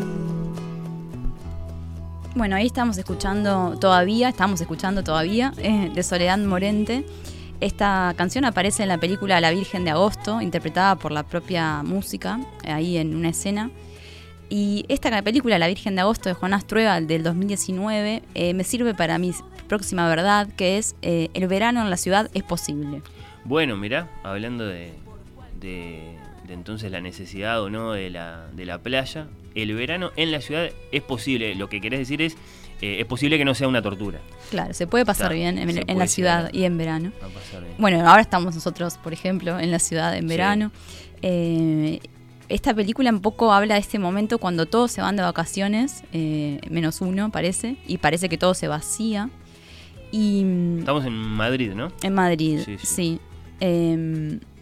La el verano en la ciudad de uno mismo, ¿no? Es, según Jonás Trueba, la opción de los que no eligen, ¿no? De los, de los que no tienen otra, otra, otra opción que quedarse. Y su protagonista, Eva, en esta película, eh, decide como que sacarle todo el jugo a esta situación. Eh, ella voluntariamente se queda en, en su propia ciudad. Ahí está, porque la situación de ella no es que, que, que tiene que laburar, de hecho No, no tiene está tiempo trabajando, libre, ¿no? Sí. pero eh, por, por un tema con una casa o algo así, dice, "Ta, Sí. me voy a quedar por acá. No queda muy claro por qué, pero le prestan una casa, un Ahí va, conocido le presta sí. una casa eh, y ella se muda, como va, va a pasar como un par de semanas a esa casa dentro de su propia ciudad. O sea, ella deja su casa, que no sabemos bien dónde es ni por qué la deja, y va a esta nueva casa y es muy importante la casa en la película, ¿no? Y el tiempo muerto, como decía Emma, típico del verano, ella está ahí tirada todo el tiempo en el sillón, en la cama, comiendo sandía, mirando la luz, ¿no? Eh, disfrutando de, de la nada, ¿no? De las, de la, del tiempo libre, del ocio. Y ¿Te gustó mucho a vos esta película en su momento, Emma? Lo, Sí, lo- sí, me lo gustó, dijiste. me gustó muchísimo, sí. Sí, sí, sí. Me gusta Eh, mucho Jonás Trueba. Ahí va, sí, Sí. sí. Sí, estamos de acuerdo. Cuando, cuando la vimos acá en, en el Festival de Cinemateca Sí. de 2020. Sí. Ahí va. 2020. Ahí va, fue la, la clausura del festival del 2020. Eh, bueno, como ya dijimos, es Madrid, ¿no? La ciudad esta, o sea, es una ciudad muy interesante igual para pasar agosto. ¿Qué Eh, hace? 40 ella? grados. Sí, hace calor, hace calor. Ella va al cine, eh, va al río, va a leer al parque, eh, va a un museo. Eh, además, están las fiestas y verbenas típicas de, de Madrid de la primera quincena de agosto, por todos lados, ¿no? Ella todo el tiempo se está encontrando con gente ahí reunida, con fiestas, con representaciones religiosas, eh, que están un poco de fondo eh, todo el tiempo en, en la película. Y eh, también eh, ella, bueno, va a, a fiestas, va a conciertos, eh, va a tomar, va a bares, eh, conoce gente nueva que no conocía y además se reencuentra con amigos que, que ya, que ya conocía de antes. Y mm, esta película... eh, Sí, mucha, mucha buena onda, Eva. Mucha Sí. mente abierta, mucha curiosidad, ahí Sí. siempre Eh, bien ella está muy abierta, ¿no? Todo claro, es, es clave, digamos, todo eso para que ella vivencie todo eso de buena manera. Sí, y además también decide como ser un poco turista en Madrid, aunque su ciudad. Sí. ¿Se acuerdan que toma, un, un, por ejemplo, un bus turístico? Es, a ver, que, y medio que imita a una turista que encuentra ahí, hace lo mismo. Llega al museo este, siguiendo a esta turista, una turista oriental, y luego se la encuentra en diferentes lados, como algo medio, medio loco, ¿no? Medio mágico, que está por todos lados este- esta turista. Y mm, eh, es como que ella lo que quiere es cambiar su vida, entonces intenta eh, empezar de nuevo, ¿no? Y quiere ver todo con otros ojos, y por eso decide como eh, ser turista en su ciudad y bueno, a ver qué pasa, ¿no? Es muy libre la película, muy típi- típica de Juan Trueba, además, como esas películas muy abiertas, este y mm, nada, me parece que es inspiradora también. este, Bueno, siempre aparece en las redes el elogio de la Montevideo. Sí, en enero, vacía. Claro, vacía o por lo menos aligerada, ¿sí? Durante el, durante el verano. Hay quien evidentemente es feliz. Por Sí. ejemplo, acá en Montevideo, si bien Montevideo tiene su playa y etcétera, eh, así en, en- en los peores días del, del verano. Así que sí, seguro que es inspiradora, seguro que hay quien, quien lo siente así. Sí, bueno, acá podemos, hay muchas cosas que podemos hacer. Podemos ir a leer a parques, al Parque Rodó, por ejemplo. Bueno, tenemos la Rambla, que también ahí es una opción, y voy a ir a la playa mismo. Eh, fiestas religiosas populares no hay, pero bueno, está el carnaval. No sé si les parece lo mismo. Es una religión para muchos. Sí, claro, sí, sí, justo en estos días que lo, que lo digamos nosotros, sí. Eh, la Rambla no sé, la Rambla ahí estamos idealizando un poco, me parece, estamos haciendo una de más. No se puede ir a la Rambla, o sea, de Sí. noche capaz. pero- Prefiero, prefiero el Parque Rodó. Sí. Y bueno, sí, sí, ahí en ciertos rincones del Parque Rodó, capaz, sí, con- Sí. teniendo suerte con los árboles y, y- y- y con los bichos también. Mm. Eh, hay, hay mucho de eso acá, mucha objeción en ese sentido. Y también está el que dice, eh, por ejemplo, Ángel, eh, que no entiende esto, de o, o verano o invierno, que él prefiere las estaciones intermedias, que ahí un poco Mm. yo, lo, yo lo acompaño, desde este programa vengo defendiendo hace, hace años, que abril es el mejor de todos los meses, pero bueno, él dice especialmente el otoño. Eh, un otoño perpetuo sería perfecto, dice, dice Ángel, que, que- que te compra así, que, que todo el año fuera como abril. Yo no sé si llegamos a tanto, porque un poco necesitamos los extremos, Sí. pero, pero es cierto que, que- que son cuatro las estaciones, no dos. Eh, sobre todo en, en- en países como el nuestro, ¿no? Donde, donde tenemos esas variaciones, ¿no? En otros países es como que se va más de, de un extremo al otro y no, no hay lo que llamamos otoño o primavera propiamente, pero eh, precioso. Eh, ¿Esa película se, se puede ver en algún lado? Eh, se, sí, se puede ahora encon- que la, que la evocaste me, me dio ganas de volver a verla. Sí, eh, Se no, creo que no. encontrar. Puede encontrar. No, no, no fue muy- Encontrar. no, no, no fue, sí, sí, una, una indicación. Estar está. Estar está. Sí, estar está. Hay que, Sí, hay, sí. que, hay que saber encontrarla. Bueno, nos queda una más para cada uno, ¿es así? Ujú.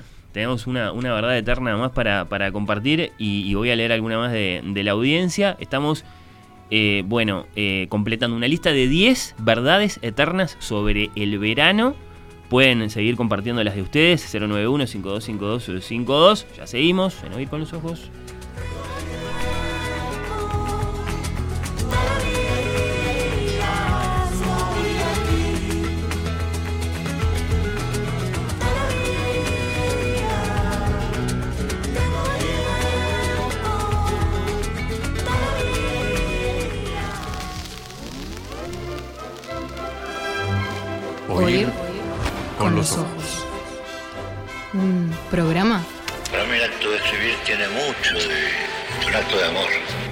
dice Onetti,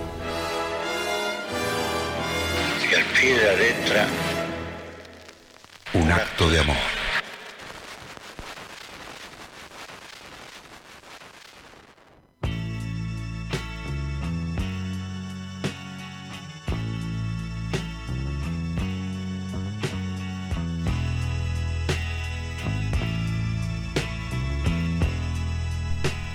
¿Cómo se llama esto? Bremerman? Esto que estamos escuchando es Let Me Roll It de, Paul- sí. del señor Paul McCartney y su banda Wings. ¿Y por qué, y por qué evoca el verano? Porque. Porque. Porque qué, perdón. ¿Por qué evoca el Ah, verano? ¿Por ah, qué porque es la tenemos. relevante en esta conversación? Porque esta canción forma parte de la banda sonora de Licorice Pizza, la Ah, última película de Paul Thomas Anderson, que fue la última película que a mí me transportó directamente al verano en una gran escena. Buenísimo. Así que simplemente buenísimo. por eso. No tiene conexión con lo que voy a hablar ahora, que es mi verdad, este, ¿cómo puedo decirlo? Mi, mi verdad más, más propia, no sé. La más quizás, sentida, la más honda. La más, A ver, la que más La que defendés. está más vinculada con lo que soy, y es que el río también llega al verano. Esa es la verdad. El río también llega al verano porque mm, lo hemos dicho, ¿no? Pensamos automáticamente en la playa cuando hablamos del verano, pensamos en el mar, el océano, las olas, todo, y en general nos olvidamos de que no es el único curso de agua que hace Sí. disfrutar. Es cierto que si bien las playas, por ejemplo, del departamento de, Canelo- de Canelones son de Sí, río, el río de la Plata y lo mismo, es un... y lo mismo que es un- Montevideo. Pero claro, y cambia mucho de todas formas porque que, lo que cambia exactamente es eh, el panorama que tenemos enfrente, Ah. básicamente, ¿no? Eh, ¿Qué pasa? Eh, el, río tiene una cadencia particular, y más el río que está metido en el interior, ¿no? El río que está rodeado de montes, el río que eh, donde la naturaleza básicamente se hunde en el, en- agua.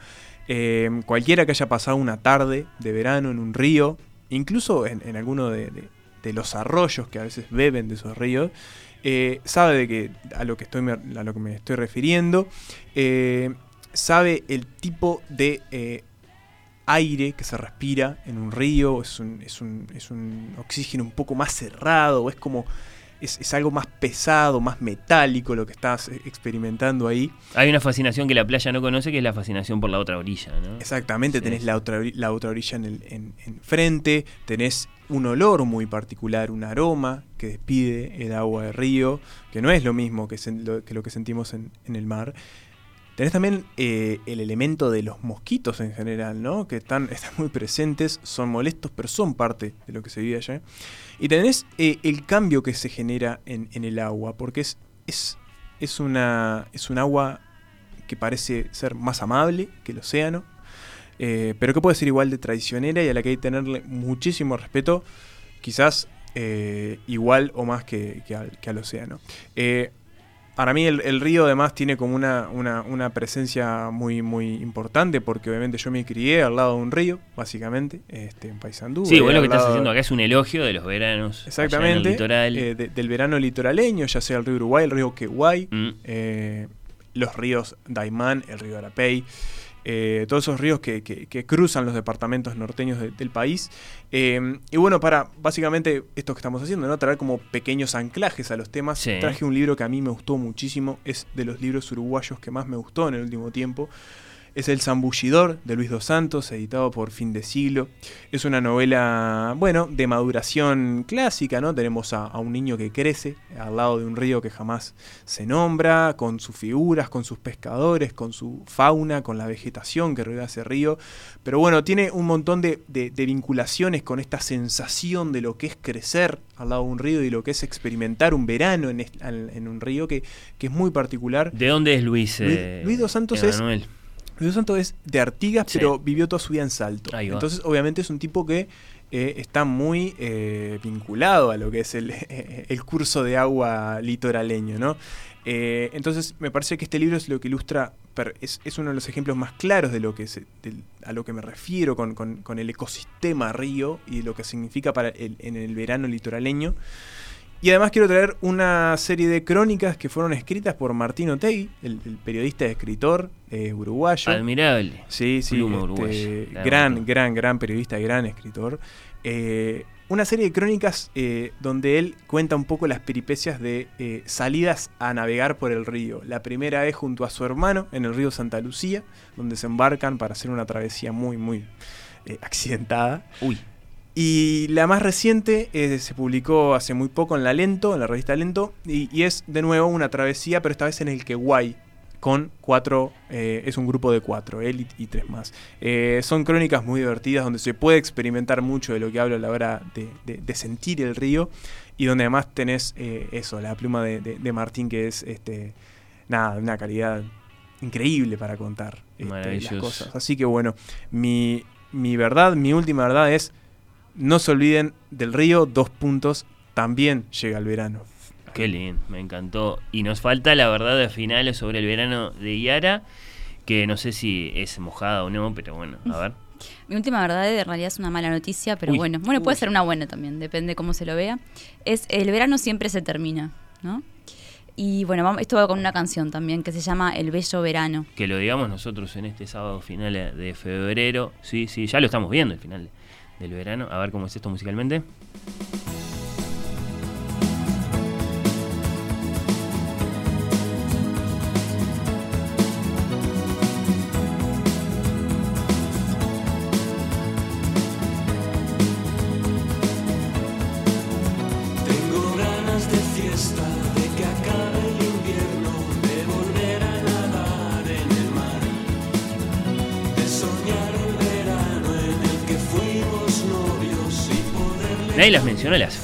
Ahora que lo pienso. Eh, son parte del verano también. De Sí. hecho, nadie mencionó, no sé si por buena educación o que las borracheras, eh, que también evidentemente son, son una parte del, del verano, pero bueno, está. ¿Vos por qué elegiste esta canción? ¿Qué, de Sí. todo lo que dice, qué es lo que más te gusta? Bueno, precisamente en realidad es, eh, se llama El Bello Verano, igual que el libro de, de Pavese, El Bello Verano, por eso traje esta canción. Y aparte dice, no tengo ganas de fiesta. Sí. Y el libro de Pavese empieza diciendo, eh, en aquellos tiempos siempre era fiesta. Esta idea del verano, eh, que es anterior, ¿no? Aquellos tiempos indefinidos y siempre era fiesta. Esto, este adverbio, ¿no? Este perpetuo, siempre era fiesta. Me gustaba mucho es- esta idea para cerrar. Eh, este libro, El Bello Verano, eh, trata al verano de una manera muy simbólica, eh, porque de alguna forma simboliza el- la manera en que su protagonista, una chica de 16 años, Ginia, conoce el amor en el verano que tiene 16 años. Y luego cuando termina el verano y termina su historia de amor es eh, algo muy decepcionante para ella. Y mm, esta canción, este, es Family es un grupo español de pop eh, que fue muy influ- influyente a comienzos de los 90 y solo tiene un disco, después se separó, es como medio este eh, esos grupos que se ocultan, ¿no? Sí, no, tiene- quedó no hay mucha información sobre, sobre él. Y, y bueno, eh, en, en- bueno, en este libro de Pavés el, el- el verano aparece así como, como sinónimo de alegría y de dicha. Eh, en la novela, eh, Ginia conoce a una mujer que es mayor y tiene más experiencia que ella, que se llama Amelia, y gracias a ella se introduce en un mundo nuevo para ella, que es el mundo de la pintura en, en Turín, en la década del 30, en Italia. Y ahí eh, conoce a Guido, que es eh, el hombre del que se enamora, que también es un pintor. Y bueno, ella ahí cambia un poco su vida eh, cuando conoce todas estas personas. Y en la novela se la pasan caminando, eh, yendo a cafés, a bailes, van al cine, hacen grandes paseos en las noches, eh, hay mucha libertad en el libro, eh, si bien es eh, de, de la, de la década del 30 y son mujeres que están ahí solas. Y mm, queda muy claro, ¿no? Este uso del verano eh, como todo lo, lo libre y lo bueno, y del invierno como lo decadente, lo triste. Y bueno, es por eso el que el verano se termina, es eh, como la, la enseñanza que deja este libro. Pero vuelve a empezar, podrías Después añadirlo, empezar. sí. Claro. Bueno, está, está bien, sí, se termina. No, igual está bien, está bien ir, ir preparándose. A mente que además no se termina de golpe. Viene No. marzo, viene abril. Marzo es un mes caluroso además. Por eso. eh, Sí. No, es, eh, no, digamos, da, da tiempo a, a ir preparándose y sobre todo. Pero después es cierto que queda lejano.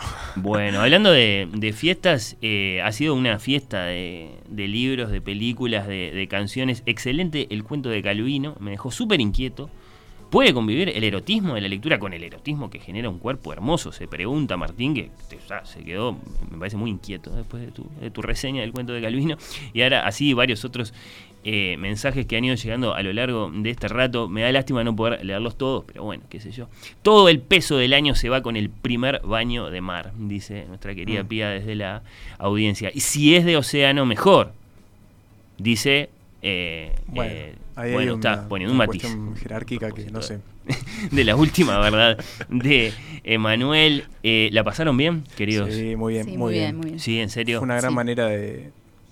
Me da, me da un poco de pena decir despedir el verano, pero, pero si se despide así, bueno, es, es una, una, una gran despedida. Bueno, o sea, eh, en el otro extremo ha sido esta la primera de nuestras conversaciones acá en el programa, así que eh, ya, nos, ya nos reencontraremos. Les agradezco muchísimo que hayan venido hoy a proponer esta conversación, esta discusión acá en el programa. Varios mensajes después les voy a compartir, en todo caso ya fuera del aire. Si me conceden las, para- las palabras finales Claro. para esta discusión, eh, o mejor dicho, los acordes finales, eh, les quiero decir con música que acá cada uno tiene el suyo, una reunión familiar o, de amigos esta misma noche, ¿por qué no? Un gran encuentro amoroso, eh, ¿qué otra cosa? Cerveza, pizza y gran película. Dos golazos del Canario mañana en el clásico. Acá cada uno tiene el suyo, querido Shakespeare, querido Félix Mendelssohn, cada uno tiene su sueño de una noche de verano.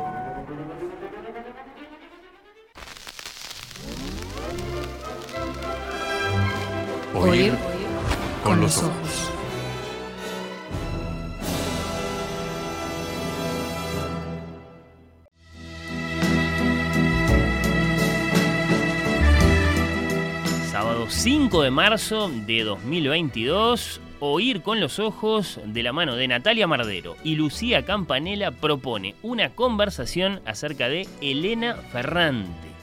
Esa gran autora, bueno, no, habría que decir esa gran firma, exitosísima, celebérrima, recientemente llevada al cine, la gran escritora Elena Ferrante, de la que no sabemos quién es, amén de algunas especulaciones, algunas tímidas noticias que tenemos por ahí, y de la que entonces es muy importante el asunto de su identidad, su anonimato, su celo de privacidad y por supuesto, bueno, su condición de figura enigmática de la literatura contemporánea, nos vamos a meter sobre todo con dos asuntos en esa conversación con Natalia y Lucía. El asunto de su identidad, no para intentar averiguar quién es esta señora, si es que es una señora, bueno, se dice que sí, que es una italiana nacida en Nápoles, sino para discutir el asunto de la privacidad de los escritores y la opción de quien sea que está detrás de la firma de Elena Ferrante, bueno, de no dar a conocer la persona detrás de la firma literaria.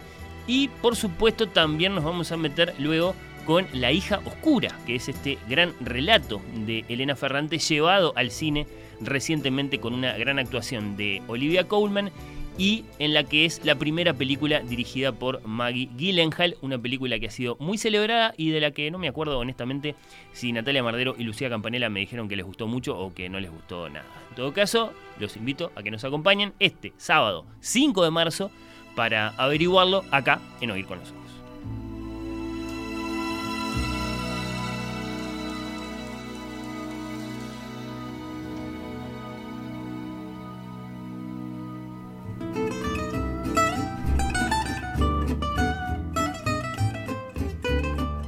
Oír con los ojos hasta las 2 de la tarde, de la mano de Candela Stewart.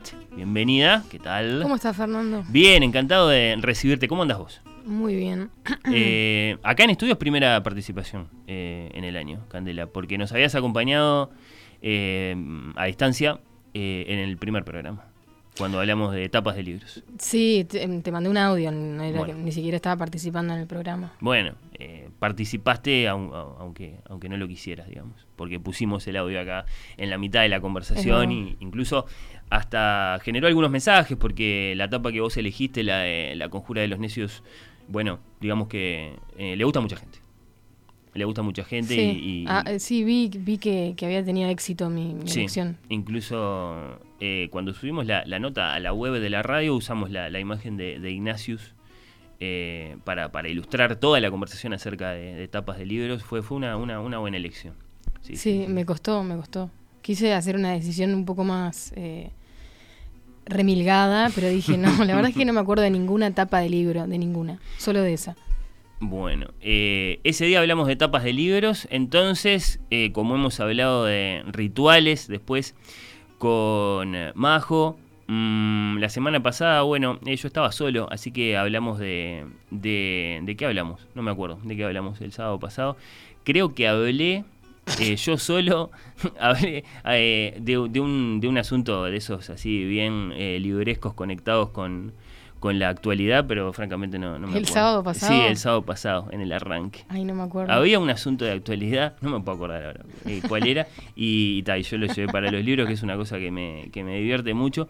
Eh, y bueno, está hoy la discusión fue el verano de la mano de, de Manuel y de Yara, sí, ya me acuerdo, de una declaración que hizo el comunicador Mario Pergolini a propósito de... de- ¿Qué pasó? Ah, Estaban los Beatles ahí, ya van a venir. No, se apuraron, ya los vamos a convocar. Eh, porque Mario Pergolini dijo que la radio falleció. Y que no tiene sentido esto ponerse auriculares, esto que estamos haciendo nosotros. Y, y esas profecías culturales eh, a mí siempre me, me tientan mucho para, para convertirlas en una conversación. Entonces, como está ese librito de- del escritor francés que se llama Los libros, El fin de los libros, Mm.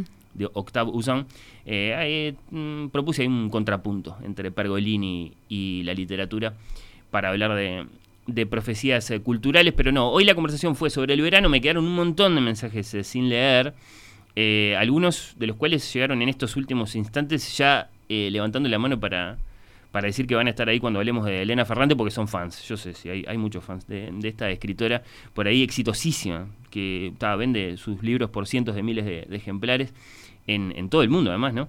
En toda Europa, en Estados Unidos, acá en Latinoamérica, por lo menos seguro. Pero bueno, agradezco los mensajes de Dante, de mm, María Laura, que dice, mi hijo gran lector de playa, y nos manda foto, incluso con reposera, con libro, con todo. Gracias a Roberto, eh, que dice, no nos olvidemos de la banda sonora tan propia del río, claro. Eh, ¿Qué más? Bueno, está, saludos para mm, Sog, que siempre está ahí. No- nunca me quedó claro si es apócope de, de nombre, Sog, o es nombre completo. Eh, lo de hoy me evocó esa etapa Mm, ¿Qué dice? Claro, sí, a propósito del verano.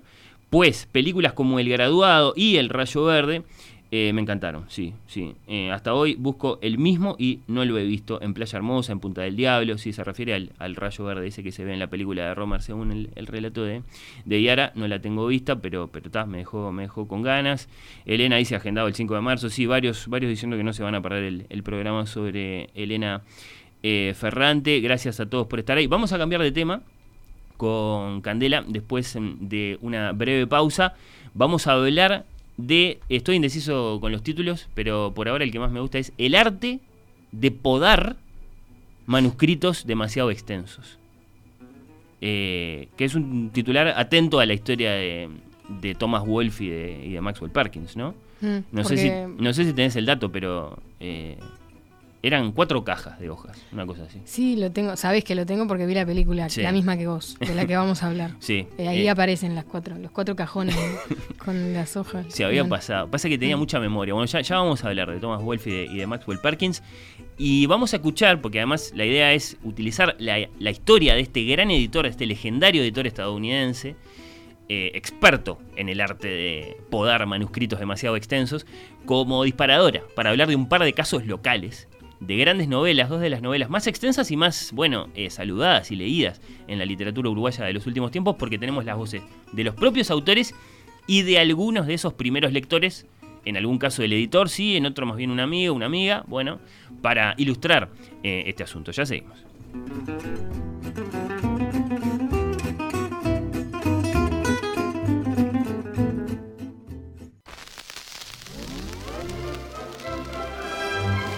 Oír con los ojos.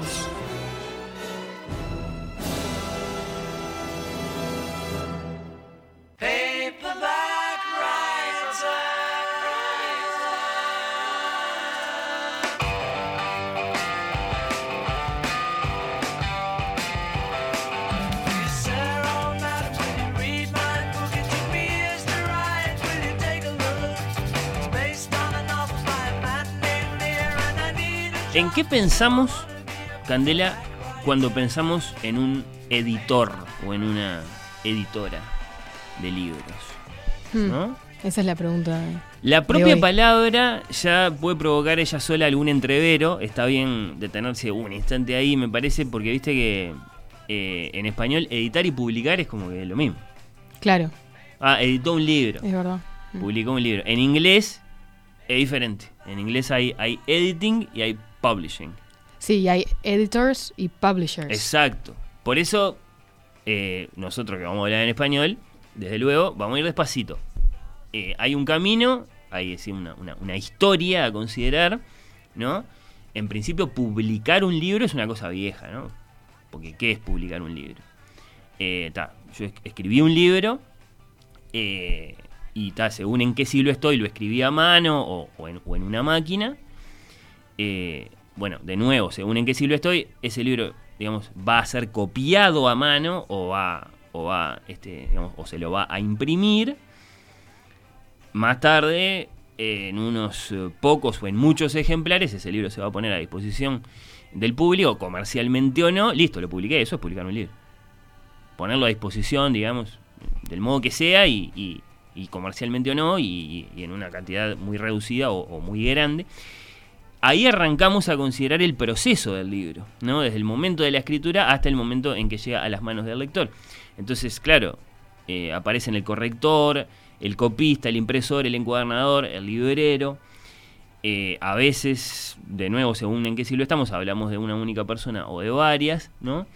En nuestro tiempo, la tendencia es clara, ¿no? Decir, esta, esta cadena ha ido en aumento, se ha vuelto particularmente numerosa, tenemos al autor y después probablemente a la gente, no todos los autores lo tienen, pero hay- hay, digamos, El cada agente el agente, sí, sí, el que intermedia entre el autor y la casa editorial, el publisher, ¿no? Eh, ese, ese es un eslabón nuevo en la cadena. Bueno, después sí, el, el editor, el publisher, como se dice en inglés, pero está el corrector, el diseñador, el impresor, el exportador, el transportista, el distribuidor, y recién ahí el librero. Y recién ahí el, el lector, ¿no? Pero bueno, está, quedémonos con el editor. La persona que dice, de acuerdo, publiquemos este libro. Ese es el editor. El que tiene la... la, El digamos, buen tino o el mal tino. Claro, tiene la decisión. Mm. La decisión. Eh, ¿No? Salvo que no necesariamente. Primero porque ahora existe la posibilidad del el auto-publishing, ¿no? Que se ha vuelto muy común y que hasta ha dado algunos éxitos, ¿no? Eh, lo, lo ofrece Amazon, por ejemplo, la posibilidad de autopublicarse uno. Pero bueno. Eh, pero además porque desde que las casas editoriales se han vuelto ricas y prósperas, eh, en el siglo XVIII muy tímidamente, en el XIX ya bastante y muy especialmente en el XX, después los editores son empleados de las editoriales. ¿no? Es decir, hay un dueño de una editorial y después hay gente que lee. Son empleados de las editoriales. Después, claro, eh, se les da a, los editores bastante libertad. Es razonable que sea así para trabajar en un proyecto o en otro, hasta para decidir si un libro se publica o no. ¿no? ¿Qué es lo primero que asumimos que hace un editor? Bueno, valorar. ¿No? Vos mandás tu manuscrito y lo primero que va a hacer el tipo es valorar. esto sí, esto no. En términos así, como medios incluso, ¿cómo decirlo? Eh, brutales. Esto sí, esto no. Es lo primero que va a hacer. Eh, vos haces eso, llegar, tu manuscrito, tu, tu- tu libro aspirante al libro publicado. El editor es el que lee y dice, está bueno, no está bueno, lo publicamos, no lo publicamos. Es una especie de juez. No sé cómo lo ves vos, una especie de juez, un representante no electo de los lectores. Mm, Es el que juzga la, la calidad. Y sí, Tiene una, una, una- Se para desde un, una especie de pedestal. Y no sé, no sé si tanto, pero sí es el que tiene en sus manos la decisión de, de- de- de si ese manuscrito se va a convertir en un libro publicado o no, y por lo tanto tiene una, una responsabilidad y, y bueno, está ahí. Y, Sí, y tiene, ti- tiene que asumirla moralmente, ¿no? Un editor tiene que, asumir moralmente que, esa es su, función en el sistema literario, ¿no? Eh, es decir, por, por, sus manos, por, sus decisiones, eh, pasa una variable importante, digamos, del, panorama literario de una lengua y de una, y de una época, ¿no? Eh, es, un, es un mediador muy relevante, el editor, eh, del que a veces nos olvidamos en, su condición de personaje silencioso. Que yo no sé si no tendría que cambiar eso, ¿no? Hemos hablado bastante de los traductores acá, bueno, está. eh, hoy, hoy vamos a hablar de los, de los editores. Pero además acá hay que seguir bajando escalones, porque a partir de cierto momento, y la figura de Maxwell Perkins, eh, de la que ya vamos a hablar, Candela, eh, parece ser de absoluta, de inaugural referencia en este sentido. ¿no? A partir de cierto momento, e insisto, la figura de Perkins es muy, muy clave, eh, los editores empezaron a intervenir en los libros. No es solo que dicen este sí, este no, este está bueno, este no, este no está bueno. ¿no? Ya, no, ya no se limitan a, a- a esa mm, decisión abstracta por sí o por no, ¿no? Eh, sino que empezaron a colaborar. Ah, es tan reciente, no sabía eso. y sí, eh, es difícil establecerlo esto con, con certeza porque no sabemos. Pero no, no hay grandes historias anteriores a la de Perkins, de un editor, y el verbo hay que elegirlo, ¿no? Es colaborar el verbo. El tipo se mete, se mete, digamos, en el, en el texto. eh, y, y, ta, y acá lo que tenemos es como una, una gran pérdida de la asepsia lectora. ¿no? Claro. No es que se limitó a leer el manuscrito. De pronto el tipo empezó a hablar, a meterse, a, a- a opinar, digamos. Eh, mirá, este manuscrito, así como está, no lo puedo publicar. Pero, pero, pero, pero, si lo trabajamos un poco, eh, ese no capaz que se convierte en un sí. Y bueno, ¿y cómo necesitas que trabaje? Eh, y ahí empieza el editor a, a- a meterlo de él, digamos. Eh, ¿Qué significa luego ese, ese trabajar, ese colaborar, ese editar? Ahí es donde la cosa se pone francamente infinita y ahí es que va a quedar planteada una pregunta, creo, eh, muy pertinente, porque una vez que un autor acepta la intervención de un editor, el horizonte del proyecto libro, que en principio sigue siendo el mismo, ¿no? La publicación del libro adquiere como más colores, ¿no? La pregunta es, ¿el editor pide y sugiere y saca y añade, ¿no? Palabras y personajes y eh, desarrollos y capítulos enteros de un manuscrito apoyándose en su experiencia como lector, esto parece muy claro. Eh, un, editor es ante todo un, un gran lector, un lector profesional, por qué no decirlo. Sencillamente para que el libro sea un buen libro, él trabaja para que el libro sea, digamos, la mejor versión de sí mismo, ¿no? Para que los acentos creativos estén puestos en los lugares correctos, para que tenga forma, para que funcione. O es que un editor lo que hace en definitiva es llevar un manuscrito a su versión más publicable, más de la aceptabilidad y el gusto de los lectores, ¿no? Por ejemplo, sacándole partes, simplificando, favoreciendo las escenas que enganchan, postergando o directamente eliminando las que él considera aburridas o inentendibles, ¿no? Porque evidentemente en ese vaivén podemos llegar, podemos llegar a tener un conflicto, ¿no? ¿qué es lo que le- ¿Para qué lado patea el editor? ¿Para el lado del mejor libro o para el lado del libro más vendible? Y bueno, evidentemente hay que ir, hay que ir caso a caso. Pero para eso tenemos la figura de Maxwell Perkins, que ha sido evocada en una gran película, Candela. Es una Es una gran película. Sí, ah, bueno. Es una gran película. Genius. Genius. Que en español la, la doblaron a. La tradujeron a. ¿Cómo es? Pasión por las letras. Horrible. Porque a él eh, se llama Genius porque quedó con el, el mote de Editor of Genius. Sí. Bueno, ¿ves de lo que te hablo? ¿Qué, hizo el, el encargado de ponerle nombre a la película para el mercado hispanohablante? Eh, ¿Eligió el mejor título o eligió el título, digamos, este, más este, del gusto universal del público? Y más claro. y no, no eligió el mejor título, pero bueno, está. Eh, lo importante es que la película es, es la que es.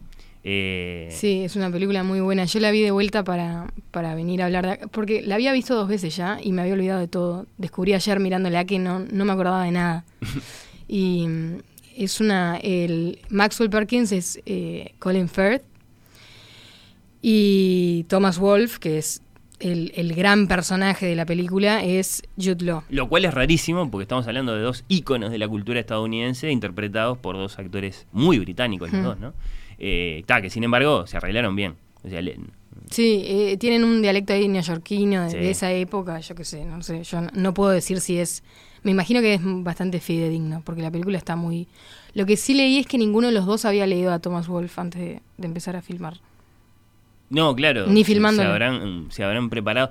Claro, es que si nosotros decimos acá Thomas Wolfe, eh, ¿cuántos saben de quién estamos hablando? Porque no es como decir Ernest Hemingway, que de hecho es un personaje, digamos, implicado en, Mm. en esta historia.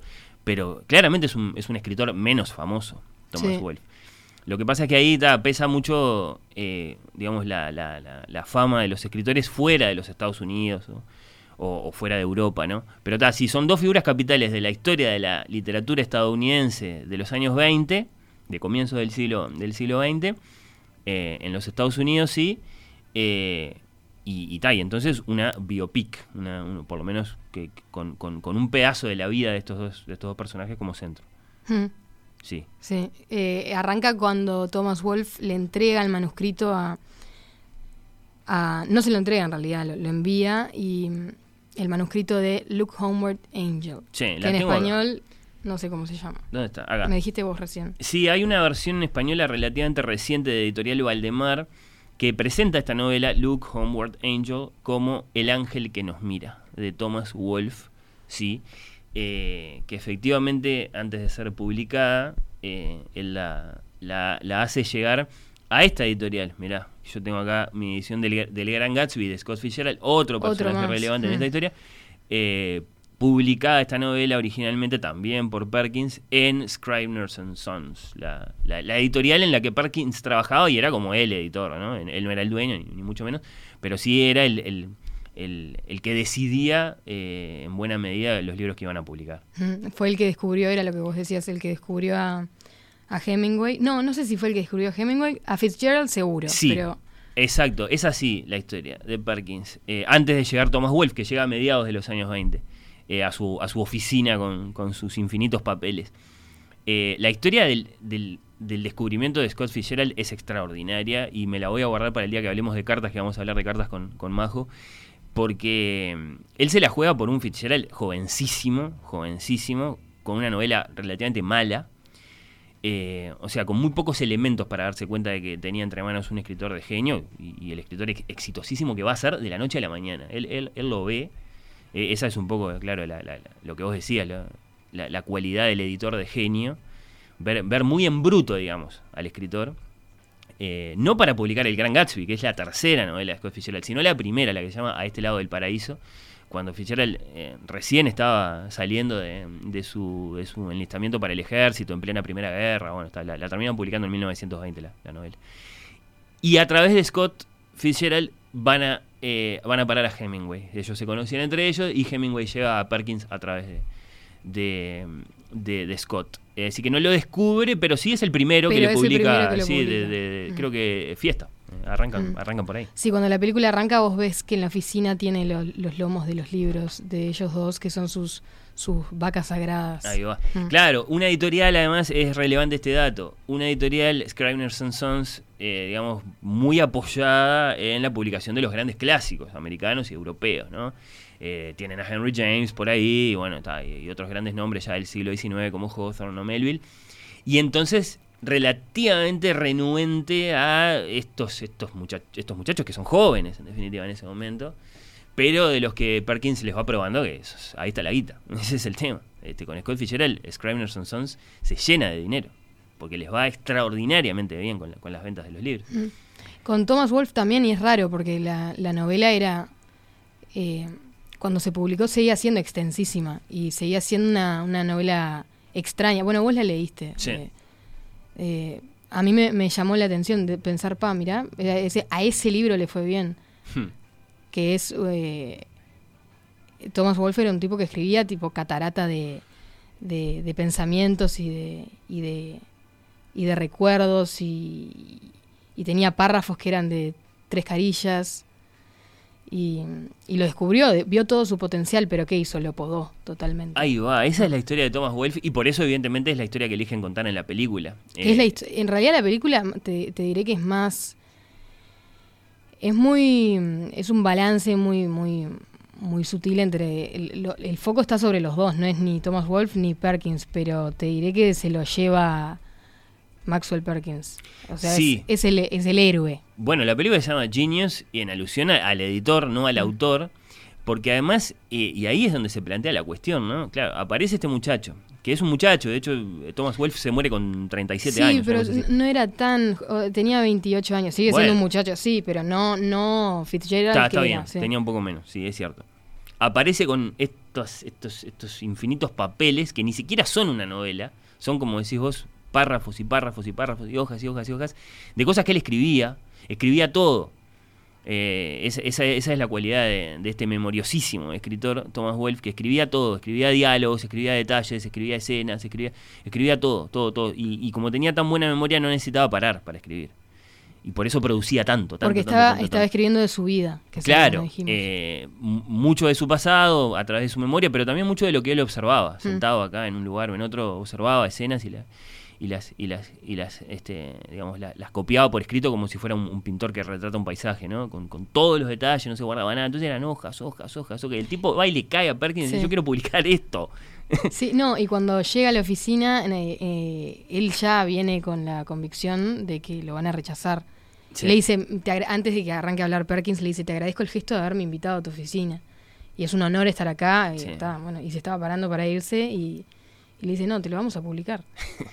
Después de que ya lo habían rechazado, no sé, 25 de otras Sí, editoriales. hoy, ¿qué le iban a decir? Hmm.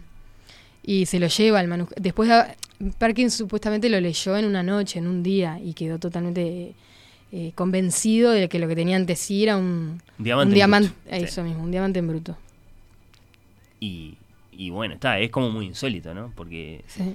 eh, Una de las mejores escenas de la película para mí es eh, te, te muestran en acción lo que es lo que fue el trabajo de edición de, de Perkins porque eh,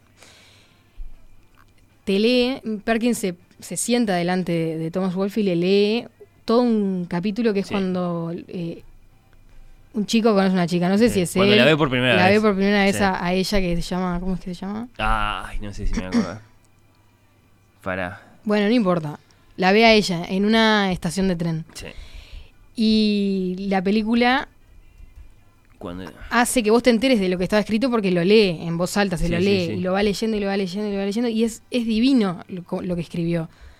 Pero lo termina de leer y le dice, vos sabés que a mí me gusta esto, pero hay que sacar todo. Hay que sacarlo. Hay claro, que sacarlo. Y van, eh, bueno, se, se van moviendo por la ciudad, van a, eh, van caminando por ahí, van conversando sobre ese, ese capítulo y lo van, lo van, lo van recortando y van frase por frase analizándola hasta que termina en, en nada, en dos frases. Hay una escena paralela Y eso que es- es como muy, si lo- ef- muy efectista, muy efectista, eh, en la que salen de la oficina y están en un bar. Entonces el editor está tratando de que él diga lo mismo que dijo en 10.000 palabras Es- bueno, en una frase sola. Esa misma, esa es parte de esa secuencia, Sí. de esa, de esa. Y están él- hablando de ese capítulo. Y él dice algo como, como si nosotros en una conversación cualquiera dije, no, me partió la cabeza, una cosa así. Sí, sí. Una frase bien común y corriente. Sí. Y Perkins le dice, así lo tenés que decir. Claro. Eh, la frase que también se detiene en una que es. eh, eh, Thomas Wolfe había escrito, tenía ojos azules como el. Yo no, no- Sí, no me- no sí. lo recuerdo, pero era una carilla entera Blue hablando. Beyond Blue. Blue Beyond. Blue. eh, Eh. y empieza con, la, con, con las comparaciones marinas de, de animales y él le dice, ¿qué, vos en serio cuando ves una mujer, la viste, cuando la viste a ella, ¿pensaste todo esto? No, fue como un rayo, le dice el otro. Y bueno, va, eh, light entonces, hacelo como un rayo. Sí, pero viste, queda planteada la cuestión. Porque ¿hacia qué lugar lo está llevando el editor a él? ¿Hacia el lugar del mejor libro o del libro más publicable? Sí, De las dos cosas para mí. Ah, es, es un, es, es de- donde se encuentran esos dos caminos. Sí, pero sin Porque embargo... si es no- un genial editor y es una genial editorial, el mejor libro quizás es el más publicable. Hmm. Es el más legible. Está bien. Yo qué sé. Y sin embargo, todo ese material que ellos recortaron, eh, digamos, quedó ahí y nosotros nos vemos privados de él, no lo podemos leer. Todo eso que ellos Se publicó igual. ¿sabes? Sí, sí, Sí. ahora hace poco, ¿no? Sí, que en el 2000 y pico. Ahí va, sí, existe la, la versión full, digamos, de, Sí. de Luke Homeward Angel, que no sé ni cuántas páginas puede tener. Yo tengo acá eh, la versión que se conoció ya en los años 20, 30 y 40, que fue sí un gran éxito de ventas, por eso esta historia es la que es, ¿no? Porque finalmente de, de, de esa- de ese mamotreto inmenso lograron sacar una novela de 626 páginas, por lo menos en la edición que Mm. tengo yo de Creo la Modern te- Library. Si tenía el doble, por ejemplo. Está. Por decir algo, tenía 1200. Sí, sí, no, fueron podando realmente mucho. y mucho, le cost- mucho, y a, y a Thomas Wolfe le costaba. Le discutía cada eh, sugerencia a obvio. Perkins. Y, y no paraba de escribir aparte. Mientras el proceso de edición estaba en curso, él seguía escribiendo la misma, seguía agregándole cosas. Sí, sí, hay anécdotas tales como que él le señala una escena, le dice, esto acá, eh, así como está, no, eh, andate, reescribilo y tráemelo. El tipo iba y le trae una cosa que era Más tres veces más. Sí. No, bueno, está, este, era así, eh, este, era, era la personalidad de este escritor. Les va muy bien con este y, ha- y hacen un segundo libro, que de hecho es una continuación, en, en, en Luke Homeward Angel, el primero... Más eh, largo en- todavía. Sí, el Mm. segundo más largo. Eh, lo que tenemos es la infancia, la adolescencia y los años de universidad de un protagonista, lo que se llama una coming of age novela, una novela de formación, de aprendizaje, ¿no? Eh, es este, este Eugene, que es el protagonista, es el propio Wolf en un montón de sentidos. El ángel del que se habla es un ángel de, de piedra, una especie de, de- de estatua, que él la, la- la tenía muy vívida de, de recuerdos de, de su papá. Eh, eh, el papá del, del protagonista es muy importante en la, en la historia de, de la novela, de, de que sí hay una historia de amor, pero sobre todo hay un- mucha historia de eso, de, de formación, del espíritu, de la personalidad, las lecturas, las lecturas son importantísimas.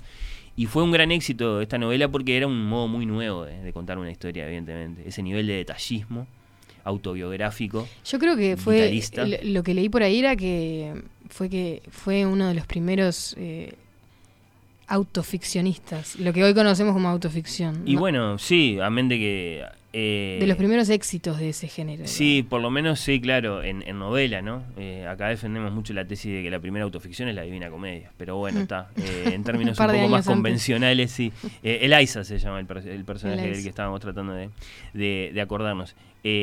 Así que vos decís, mirá vos, mirá vos, no te la jugaste ni en un sentido ni en otro. Vos decís que no necesariamente... eh, que Porque quizás la buscar el libro más, más publicable es, digamos, renunciar a valores estéticos importantes porque de pronto eh, ese libro, el más publicable, es el mejor. Claro, Hmm. en un mundo ideal. Bueno, no sé, no sé. Pero eh, a mí... Quizás si vos, si vos querés, eh, en última instancia, lo que querés como escritor es, es que es, es- es también que te, que te lean y que sea bueno o que, o que al menos te entiendan. Entonces, ¿qué, qué, Pero qué estamos sen- de acuerdo en ¿Qué que- valor estético tiene que escribir un... un 1300... eh, bueno, hay una otra escena que, que dice, "Ta, me cae bien este médico que aparece acá. Sí. Es un personaje no secundario, de, de quinto orden. ¿Por qué le tenés que dedicar 60 páginas a este médico? Sí. Y es verdad. Bueno, pero... Es decir, estamos de acuerdo en que, eh, eh, digamos, eh, Thomas Wolfe toma una decisión como podría haber tomado otra. Él decide aceptar la intervención de Perkins y hacerle caso. Y, y- Sí, y- firmar muy- el libro que, en, en- en- de hecho, parte de las repercusiones de la novela eh, fueron por ahí. En definitiva, lo habían hecho juntos. Claro, es lo que a, a él le termina pesando tanto después en la, en la conciencia, ese, no a él, sino el, el hecho de que todo el mundo lo señale a ese libro como producto, como una, como una coproducción. claro. Dice, él dice, no, pero acá pará, el autor soy yo. Y se termina yendo la editorial. Se va. Claro, porque aparte hay una circunstancia muy notable que, que- que hoy daría para un debate, eh, en aquel momento no, que es que por supuesto el nombre de Perkins no aparece en ningún lado. No, no es que obviamente no aparece en la tapa del libro. Tampoco No. aparece en las primeras páginas, no están los agradecimientos, no, no, no le está dedicado el libro en absoluto. Porque es la, es la, la idea, ¿no? Que Eso era de- un editor. Eso era un editor. Un y, editor era una figura absolutamente invisible. y debía serlo. Mm. Y sí, tal vez esté cambiando eso hoy. Hoy creo que tenemos otra conciencia crítica Mm. de, de- de las personas que intervienen de manera técnica o creativa eh, en un trabajo literario.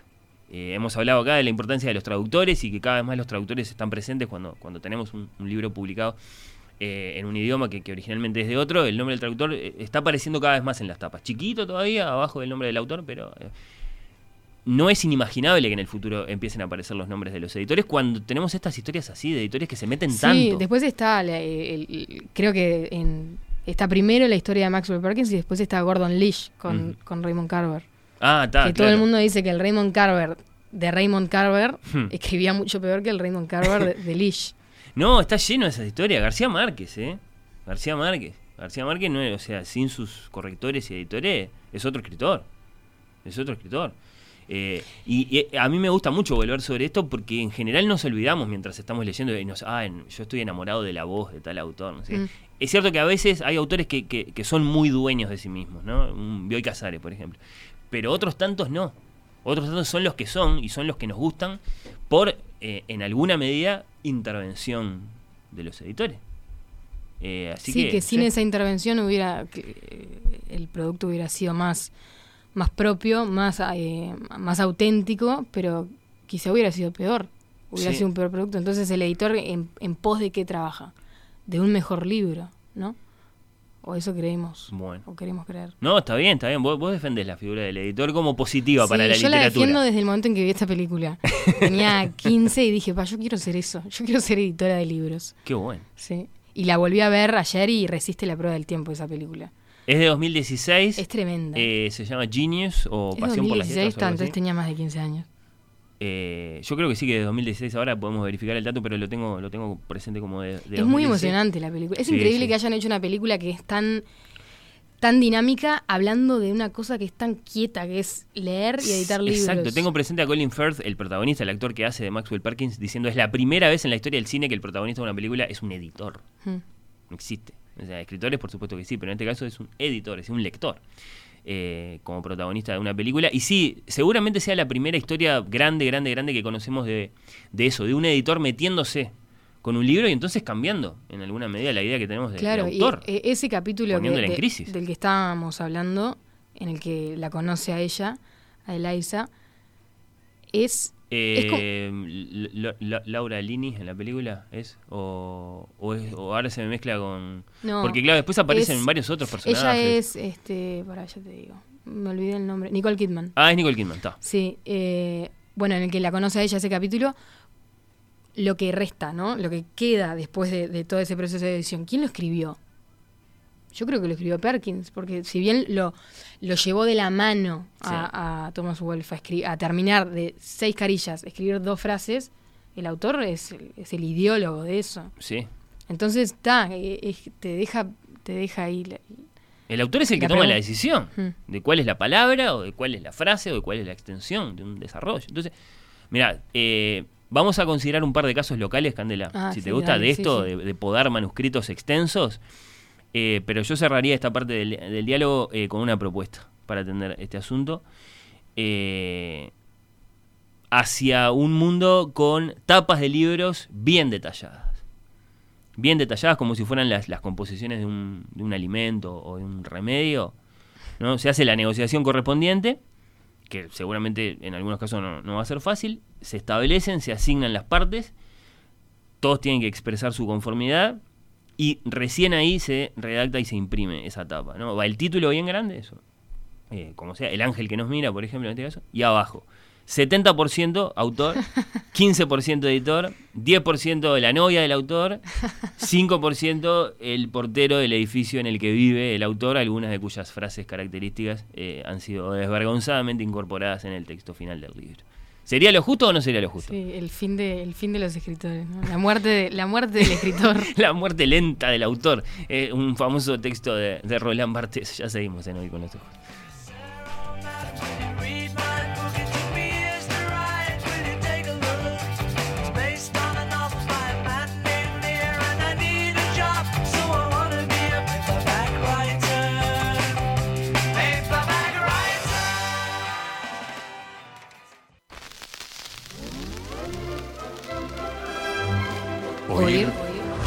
Los ojos.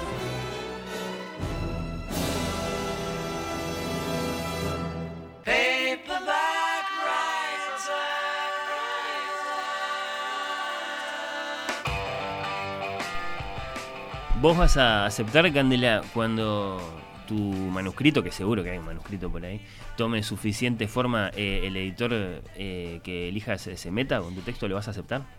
Eh, tengo que confiar mucho en ese editor, ¿no? Eso es un componente importante, confiar en, en el criterio de, de esa otra persona. Te tiene que parecer... eh, Me tiene que parecer un mejor escritor que yo. Claro, sí, más inteligente, más lúcido. Yo no tengo ningún Más feliz en su vida, todo. Mm. ¿Qué no vas a tener? No lo querés decir acá al aire, pero bueno, está, estoy seguro que un principio de manuscrito de- debe haber por ahí. Estamos conversando sobre el arte de poder libros extensos, me salió decirlo así, sobre la naturaleza de la tarea del editor, sobre un posible conflicto literario, que Candela dice que no, pero yo digo que sí, que podría llegar a presentarse en la colaboración entre un editor y un autor, cuando el autor acepta que el editor se meta con su texto y de pronto quizá no está del todo claro en qué dirección están orientados los, los esfuerzos allí, ¿no? Los esfuerzos conjuntos, si en la dirección de lograr un texto cada vez mejor, en un sentido amplio y pleno, eh, más claro, más intenso, más profundo, o si en la dirección de lograr un texto más ajustado a las expectativas comerciales de, de la editorial en cuestión. Bueno, volvemos entonces sobre lo dicho eh, anteriormente y ahora para considerar eh, un par de casos. Eh, Nos vamos en busca del Maxwell Perkins uruguayo. Ah, yo creo que sí. Eh, y a fracasar en su búsqueda, seguramente. pero, pero podría ser, sí, que esa fuera la, la meta de, de estos, de estos minutos. Eh, con la historia así del legendario Maxwell Perkins como disparadora. Eh, un par de oyentes eh, pedían, Candela, que por favor dijeras cuál era el nombre de la película Ah, se y llama- en qué plataforma se puede ver Se también. llama también. Genius y no sé en qué plataforma se puede ver, disculpen. Este, Pasión por las letras dijimos que era el nombre en nuestro idioma. Sí, Pasión por las letras. Yo la busqué em, por todos lados y la terminé viendo por los lados que no se podía ver, que no se puede decir. Bueno, está. Pero no la, Búsquenla. no la encontré en ninguna plataforma. ¿no? Bueno, eh, ah, no es como en este caso que, que- no es como en el caso del libro de Sara Gallardo que nosotros le hablábamos a los amigos de Penguin que pueden escribir a España que les manden algunos ejemplares. Acá no va a haber nadie ni de Netflix ni de Amazon escuchando que, que la suban de nuevo a, a la plataforma si es que alguna vez estuvo. Estuvo, sí, yo la vi en Netflix. Ah, estuvo en Netflix. Sí, bueno, ah, claro. Repónganla, che. Eh, Mm. Bueno, eso. Eh, hay gente que la, que la quiere que la quiere ver, esta película que ha sido elogiada por Candela y que cuenta la historia, un pedacito de la historia de Maxwell Perkins. Si bien Hemingway y Fitzgerald están ahí, han tienen castearon actores importantes Sí, para que los hicieran y todo. Tiene, tienen un papel ahí secundario, pero están. Eh, si me acuerdo dos. bien, de Fitzgerald, de Fitzgerald, es un nombre muy incómodo, Mm. eh, de Scott Fitzgerald, de Fitzgerald, como se dice en uruguayo, eh, hace Guy Pearce. Sí. Y de Hemingway, no sé cómo se llama el actor, pero es el, es el McNulty de, de- de The Wire. Dominic West. Ahí va, sí, sí. O sea, son buenos actores, que, Sí. que- lo que significa que los papeles no son chiquititos, son papeles que tienen ahí su, su relevancia. Estaba Lau- Lau- Laura Lini, Laura Lini también por ahí, no me acuerdo de qué hacía, pero bueno, está.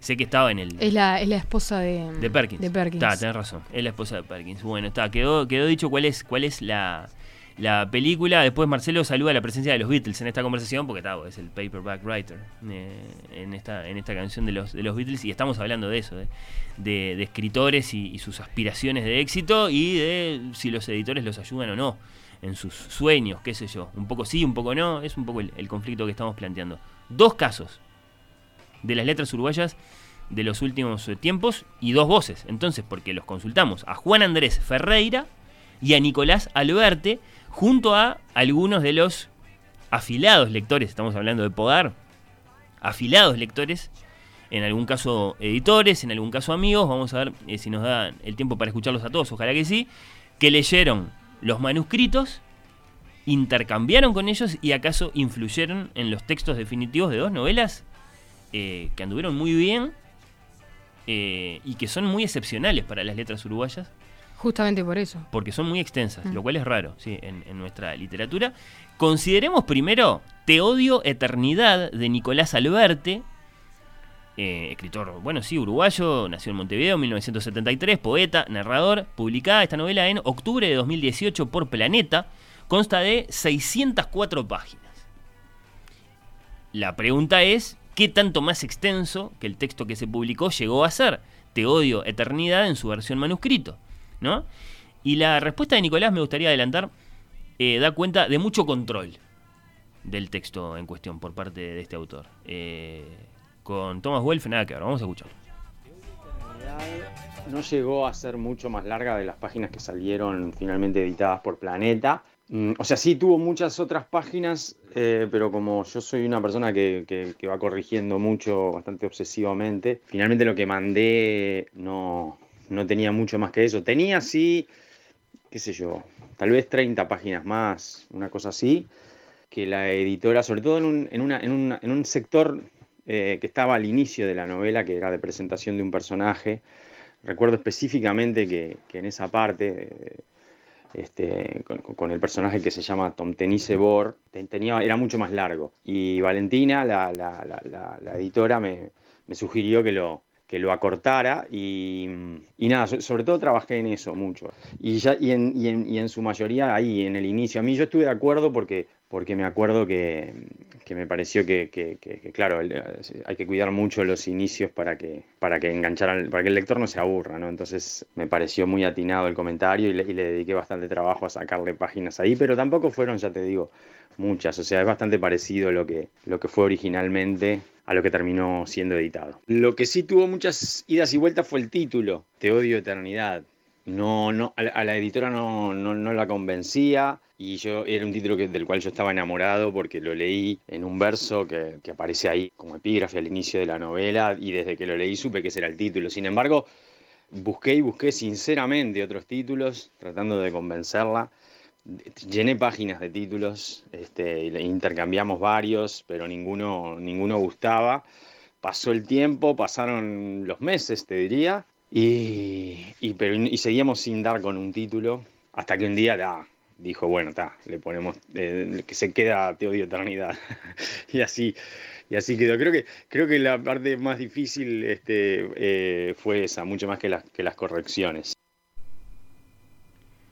Cautivo de una sala, el ruido, un hombre mezcla unas cartas. En una, te odio, eternidad. En otra, que este instante me libere. Yves Bonfoy es el, el poeta. Eh, hay, hay más versos ahí, pero bueno, está de ahí. Lo que pasa con, eh, con- con los títulos es que esto de los títulos creativos y poéticos es nuevo eso en la literatura.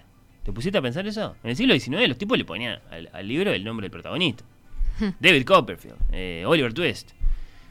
Eh, esos eran los títulos de los libros. Ana Karenina, Mambo Barí. Claro, pero cuanto más, cuanto empe- más empezaron a proliferar los libros, Sí. había que ponerse más creativo. Eh, lo, lo más que podías tener era eso que le gustaba a Jane Austen de este, este- esto y aquello, Mm. Pride and Prejudice. Sí. Que después tenés Rojo y Negro, Crime and Punishment, eh, Guerra y Paz. Bueno, Eh, pero es nuevo esto de los títulos. No, no, no está tan- siempre nos vamos a pelear por los títulos porque no, es No nuevo. te, lo no te estamos veo muy, aprendiendo. no te veo muy convencido con, con los títulos creativos. Y depende, depende, depende. Eh, Borges decía muy maliciosamente de Eduardo Mallea que era genial encontrando títulos para sus libros, La Bahía del Silencio.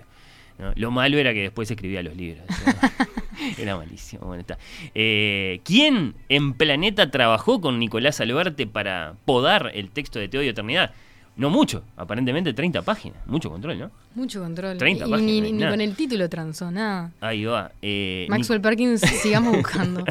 Nicolás nos adelantaba ahí un nombre, Valentina, eh, y ya un freno, ¿no? A, nue- a nuestro asunto, como mucho 30 páginas, ¿sí? En, en más de 600 le, le sacaron. Eh, se refiere Nicolás a Valentina Lorenzelli, editora en Planeta. También la consultamos a ella. Vamos a escuchar su punto de vista, a ver qué tenía para decir. De Te odio eternidad fue bastante particular. Cuando leí el texto por primera vez quedé totalmente impactada. No podía creer. Tenía cero referencias de la obra y de Nicolás, que hasta ese momento no lo había leído, así que fue una hermosísima sorpresa. Realmente sentí en la primera lectura que estaba leyendo algo nuevo, pero verdaderamente nuevo en la literatura uruguaya. Fue como, ¿y de dónde salió esto? En lo que tiene que ver con el trabajo con la novela, no hubo grandes recortes de capítulos ni modificaciones importantes de estructura. Lo que sí hubo fue un laburo con el texto en sí, un pulido, digamos, que para lo extraordinario de la obra fueron pequeños cambios. Lo que pasa es que la novela ya vino como un bloque, pero no un bloque por lo pesado, sino por lo, por lo compacto. Es algo que pasa muchas veces cuando es una obra que lleva mucho en la cabeza del autor. Un texto craneado, investigado, trabajado, retrabajado y vuelto a trabajar. Cuando un texto está tan sesudamente ideado y compuesto, es muy difícil hacerle grandes recortes, porque eso implica inevitablemente desestructurarlo todo y pasa a ser otra cosa. Por supuesto que se puede hacer sin ningún problema, pero en este caso en el laburo con Nicolás mm, no lo vimos necesario. Lo que sí tuvo un trabajo de edición un poco más puntilloso fue el inicio. Se hacía algo tedioso el comienzo de la novela, algo que como todos sabemos no puede pasar. Entonces ahí sí eh, lo trabajamos un poco más, porque hay- se juega gran parte, no te digo que todo, pero gran parte del vínculo con el lector. A Nicolás era un tema que le preocupaba muchísimo y al que le venía dando vueltas y vueltas y vueltas, así que el primer capítulo sí, tuvo un laburo más intenso. Otro punto de trabajo fue el título. Confieso que a mí no me convencía Te odio eternidad, me parecía que no representaba cabalmente a la obra. Hicimos listas de opciones, hubo infinidad de mails sobre el tema, pero para Nico ya era Te odio eternidad. Justamente por lo que decía antes, por la idea de obra madurada. Al final me terminó convenciendo y salió así, Te odio eternidad. La verdad que me siento sumamente afortunada de haber sido la editora de ese libro. Un verdadero placer trabajar con Nicolás y tener la posibilidad de aportar mi granito de arena en la realización de ese pedazo de novela. Una maravilla. Valeria Lorenzelli de Editorial Planeta, la editora de Te Odio Eternidad. Eh, son, son testimonios valiosos. Yo, yo me sentí muy, como muy, muy, muy, muy curioso de pronto de, de querer saber eh, esas, esos- esas noticias sobre, sobre la, la cocina de estos libros. En este caso, mucho control por parte del autor y hasta se salió con la suya, podríamos decir, con el tema del título, ¿no? Hmm. Eh, parece que, que a la editora no, no la convencía mucho. y- Sí, parece que nada, que él llegó con, con su con su libro ya auto auto editado. Sí, exacto. Y, y es, lo, es lo- no me parece raro tampoco, ¿no? Es lo Hmm. que- Sí, eh, supongo que hay, hay de todo, ¿no? un escritor que va, va es- va escribiendo y corrigiendo, que es lo que no era Thomas Wolfe. Evidentemente no, sí. eh, ya, ya pensando el libro en su forma más publicable. Bueno, ¿le, le vas a aceptar eh, eh, peleas con respecto al, al título de, de tu manuscrito, Candela, a tu, a tu editor? Son Sí, capítulos sí, sí. importantes, ¿no? El comienzo, la extensión, el título, eso que el editor te va a decir, esto, esto es como de segunda importancia, esto lo puedes sacar. Y, y se está metiendo mucho ahí. ¿Cómo que lo Mm. puedo sacar? Pero el título es, es recontra relevante, la, lo- Es. la- la- la opinión de un editor, me parece. Hmm. Pero en términos que marketineros. en términos marketineros, obvio. Ah, está, bueno, está, te, te noto muy, muy, muy integrada el sistema de Candela, eh, muy poco artística. Bueno, está, eso vamos a ver qué pasa cuando, cuando tengas ahí tu, tu manuscrito ya pronto para saltar a las librerías. Voy a aceptar todas, todas las, las, las sugerencias. De, Sos muy humilde. Ahí va. Sí, bueno, la audiencia de Oír con los Ojos aporta muchísimo.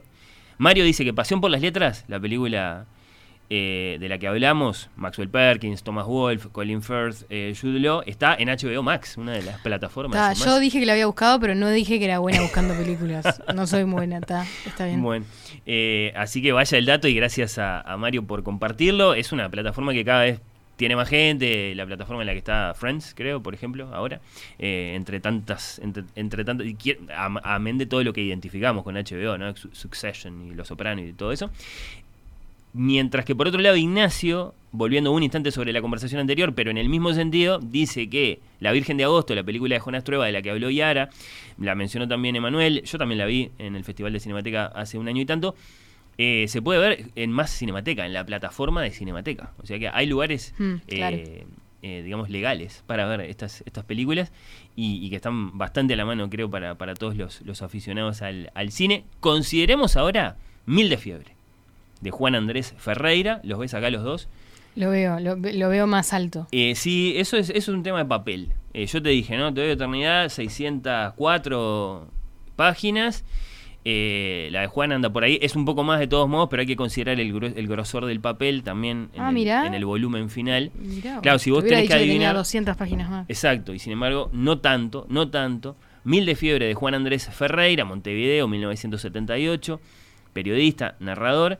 Publicada, mirá, muy juntita con la otra. Septiembre de 2018. Un mes de diferencia. En este caso por Penguin para su sello de literatura Random House. 652. 50 páginas más, menos. Tiene que, que Te odio eternidad. Y la pregunta es de nuevo, ¿qué tanto más extenso que el texto que se publicó llegó a ser Mil de Fiebre en su versión manuscrito? La respuesta de Juan, que tiene va- varias partes, eh, fiel a su enciclopédica y fascinante novela, eh, bueno, eh, eh, es, inmediatamente interesante. Vamos a escuchar.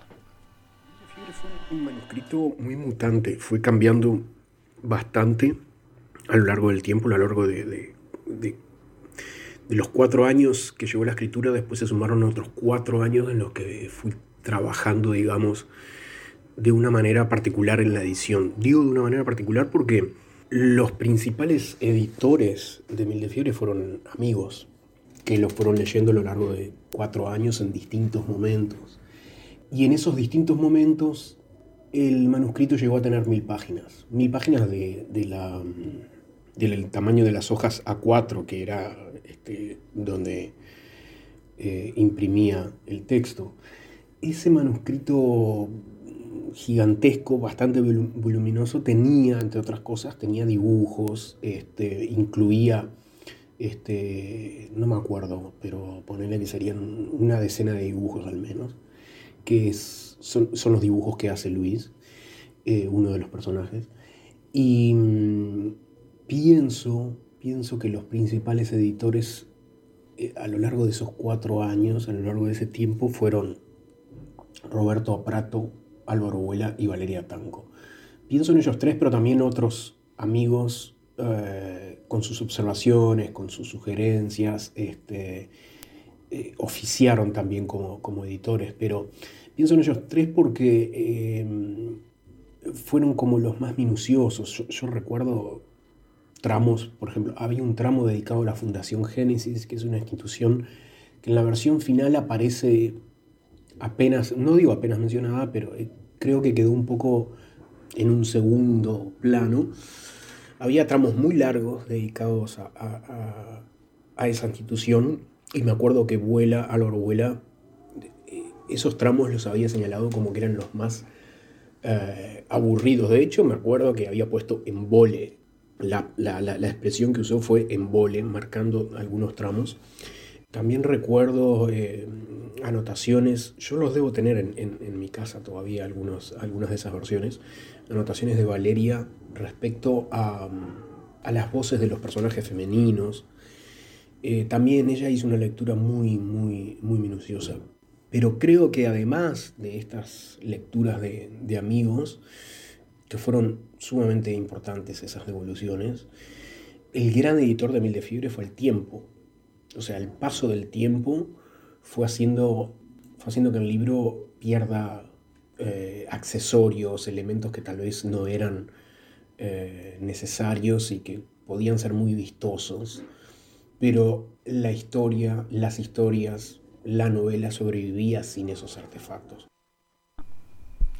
Juan Andrés Ferreira lo estamos escuchando eh, revelar detalles. Hay, varias cosas ahí eh, que yo no sabía. Es cierto que los nombres de esos primeros y atentos lectores que él menciona sí están consignados en los, en los agradecimientos del libro.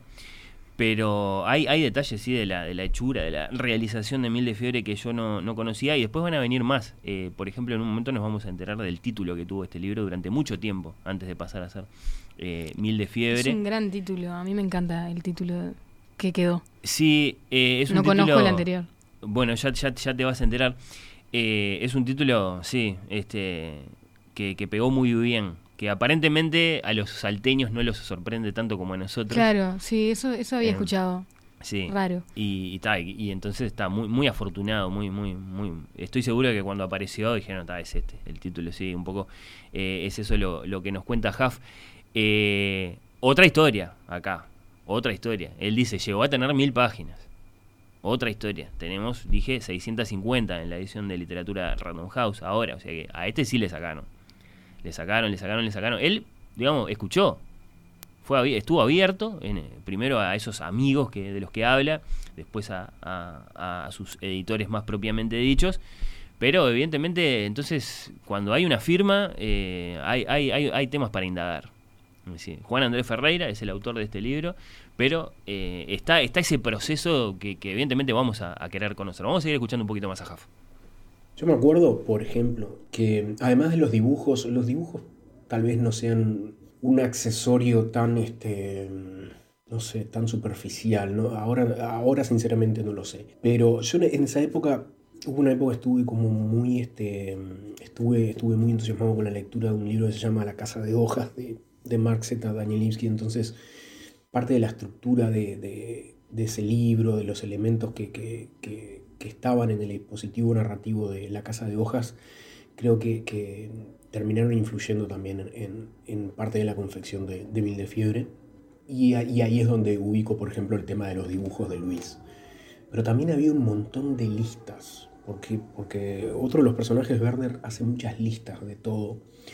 Y creo que estaba un poco, em, no digo saturado, pero había, había una cantidad de listas que de a poco fueron perdiéndose y quedaron algunas que eh, sintetizaban justamente esa, esa, esa manía, esa obsesión por las listas. También había más textos del propio, del propio Werner, ¿no? Había po- poemas, creo que algunos quedaron, yo ya no me acuerdo muy bien, pero poemas, canciones, cosas así, cosas de ese mundo. Estaba, eh, que también voló, lo que, se, lo que vendría a ser el primer cuento que escribió Werner en su vida, que lo escribió en la escuela. Y había una crónica, esa me acuerdo, una crónica de, mm, de Werner de su, de su primera y única vez que fue un gimnasio. Entonces él hacía observaciones acerca de lo que era ese, ese, ese espacio y lo, que- lo que significaba para él, cómo sentía su cuerpo, etc. También había un capítulo, yo, esto lo recuerdo porque además tenía una, yo creé una carpeta que se llamaba eh, Escenas Eliminadas, donde fui metiendo justamente escenas que, que al final no, no sobrevivían, no necesitaban estar. Y las pensé incluso como una forma de anexo. Y mm, recuerdo dentro de la historia de Luis, una de las escenas eliminadas, era la presentación de una serie de personajes eh, como medicamentos, con sus efectos secundarios, las indicaciones, la, sobre, la sobredosificación.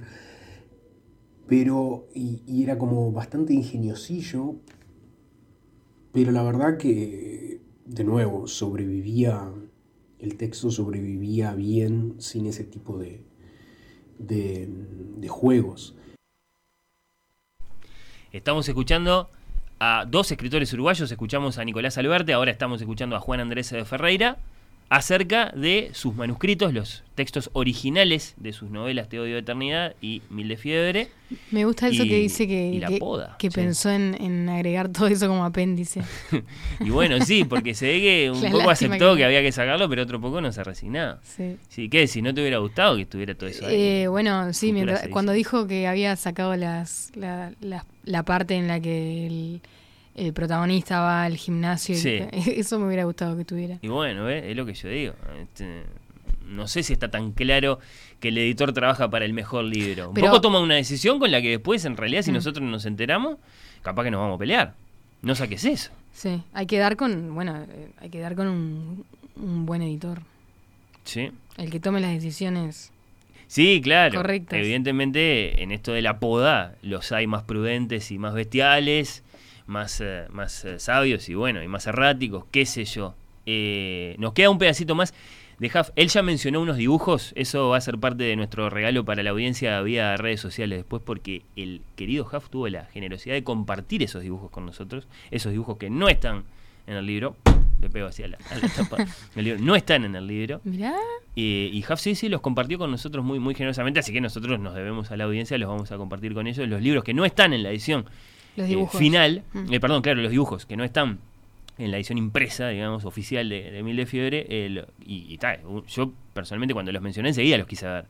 Eh, bueno, está, los vamos a, a compartir después en, en las redes. Nos queda un pedacito más de Huff todavía.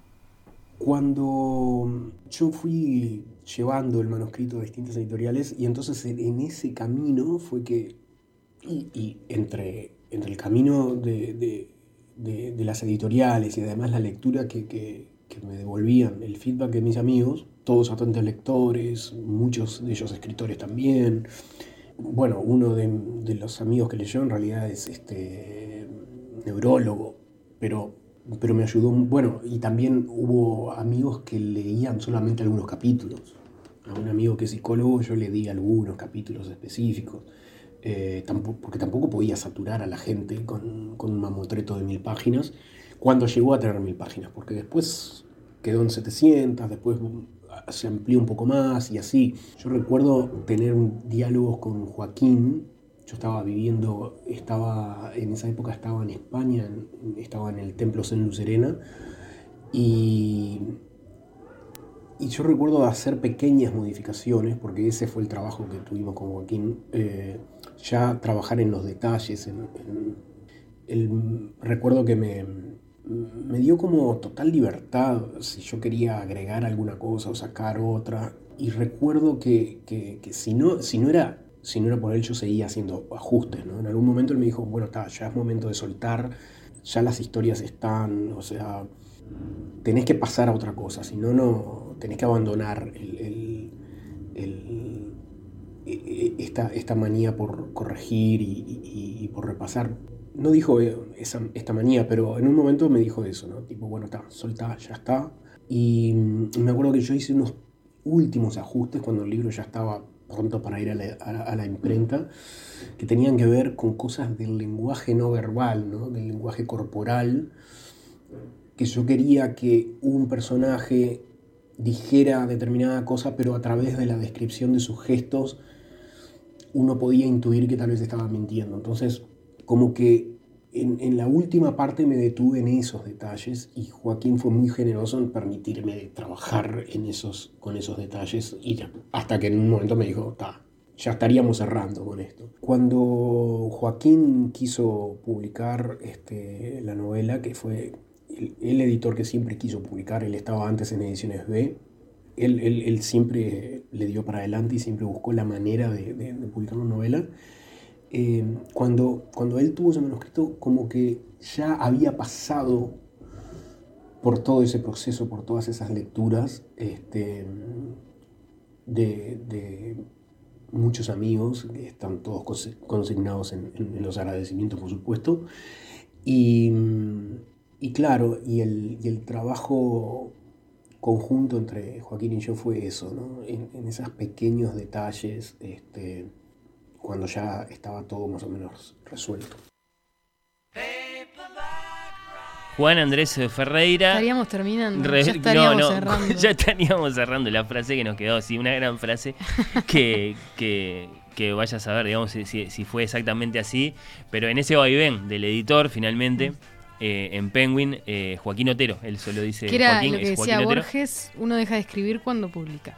¿No? Decía Sí, es que eh, publicamos para dejar Para de dejar de- corregir ahí borradores. Sí, sí, creo que era Alfonso Reyes y Borges lo citaba, bueno, está. Sí, un poco esa es también la, la función del, del editor, ¿no? El- el- es el, el terapeuta del escritor en el tormento del proceso de la escritura, sí. Ya Y estaríamos Ya estaríamos cerrando diciendo, claro, se lo dijo de un modo suave seguramente, este, ya eh, cansado, sí, de, de- de ir y venir con los manuscritos y las correcciones, que yo. Pero sí, ah, para mí sigue ahí la pregunta. Vos, vos lo decís muy, muy tranquila, ¿Qué ¿no? cosa?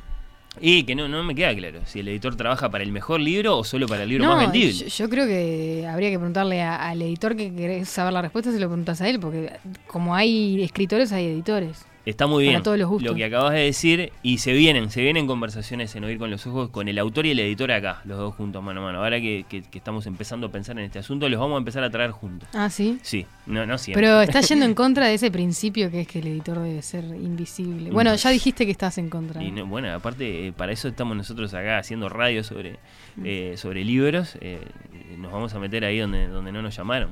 No, bueno, ya, ya se van a venir. Son muy lindas invitaciones, las han aceptado de, de- muy buena manera, autores y editores.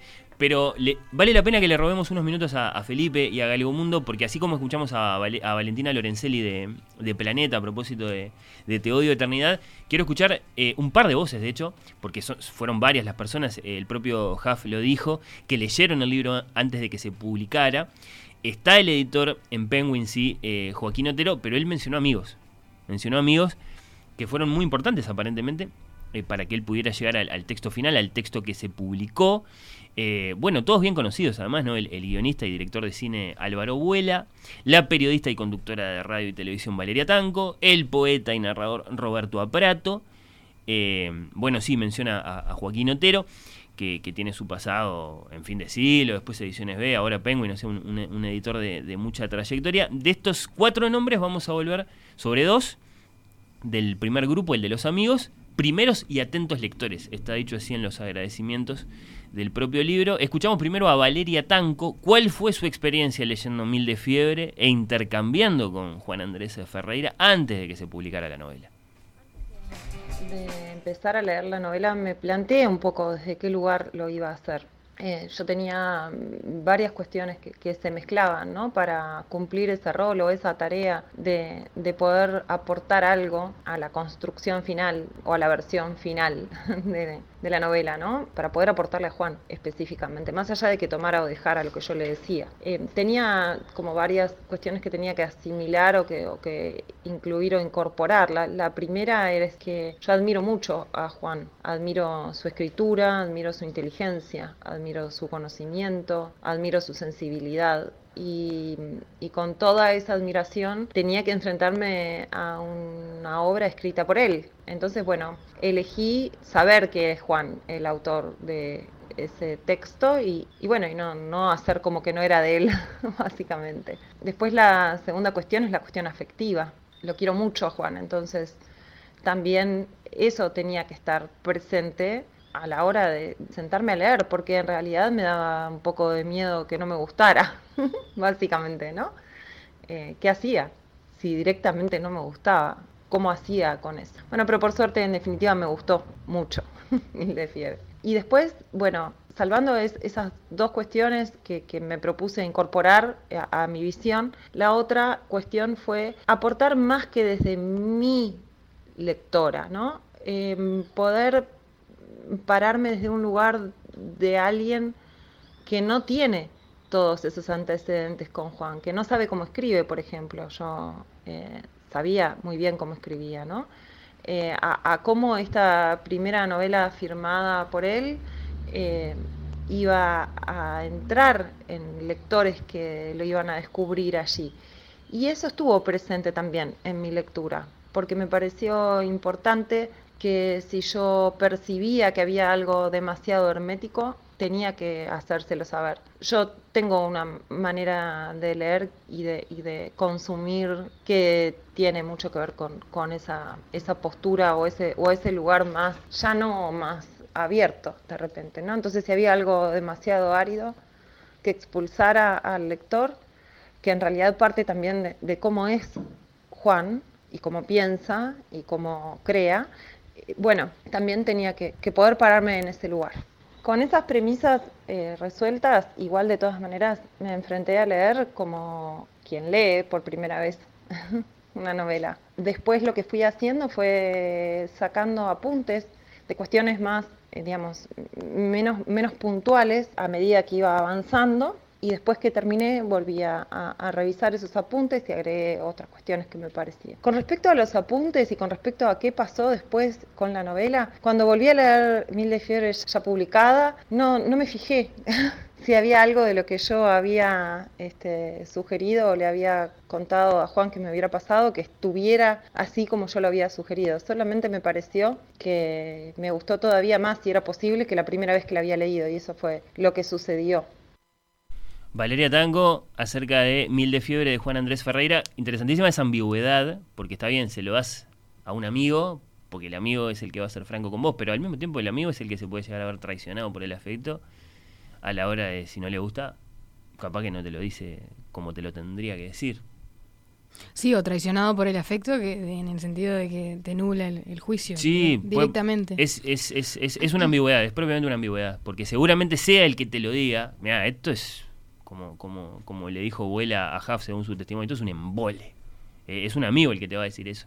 Pero también es cierto que eh, tal vez no, tal vez porque es tu amigo es el que no te lo va a decir. Así que tenés claro a quién se lo vas a dar, tenés que, Candela, tu tenés que no, tenés que recurrir a varios, como hizo Está Juan bien, Andrés. claro, Está sí, bien. sí, eso fue una buena decisión.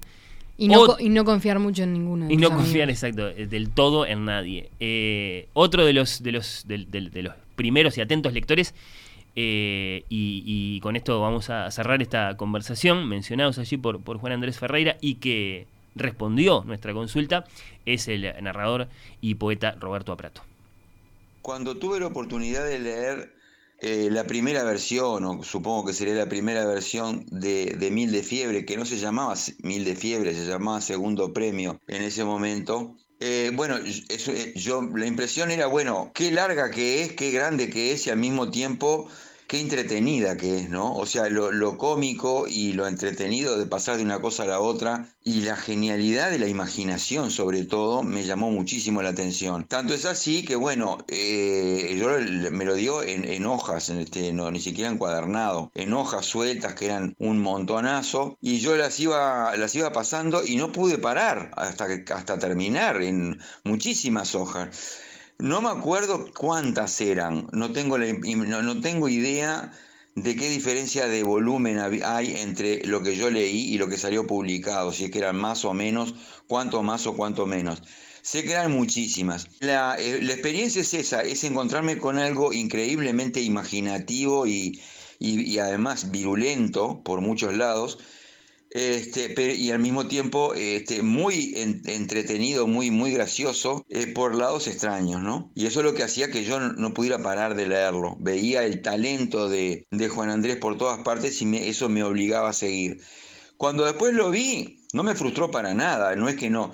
Era otra cosa, o sea, sentí como que eh, la misma virulencia, la misma imaginación, el mismo humor estaba, pero en otro envase, en un envase que ya te digo, no sé si había variado mucho el número de páginas, porque además no, no se puede saber porque una cosa es el número de páginas en hojas sueltas y otro cuando está impreso, ¿no? Pero era enorme de cualquier manera. No me asustó y lo volví a leer, lo volví a leer este, porque yo sabía que no era lo mismo, por supuesto, y volví a encontrarme con eh, la, misma inteligencia, la misma inteligencia rara, este, loca, eh, pasando de un asunto a la al otro, especulando con los dos personajes y con el, el autor del libro magno del cual se habla toda la vida y con la coprofagia y todo lo demás.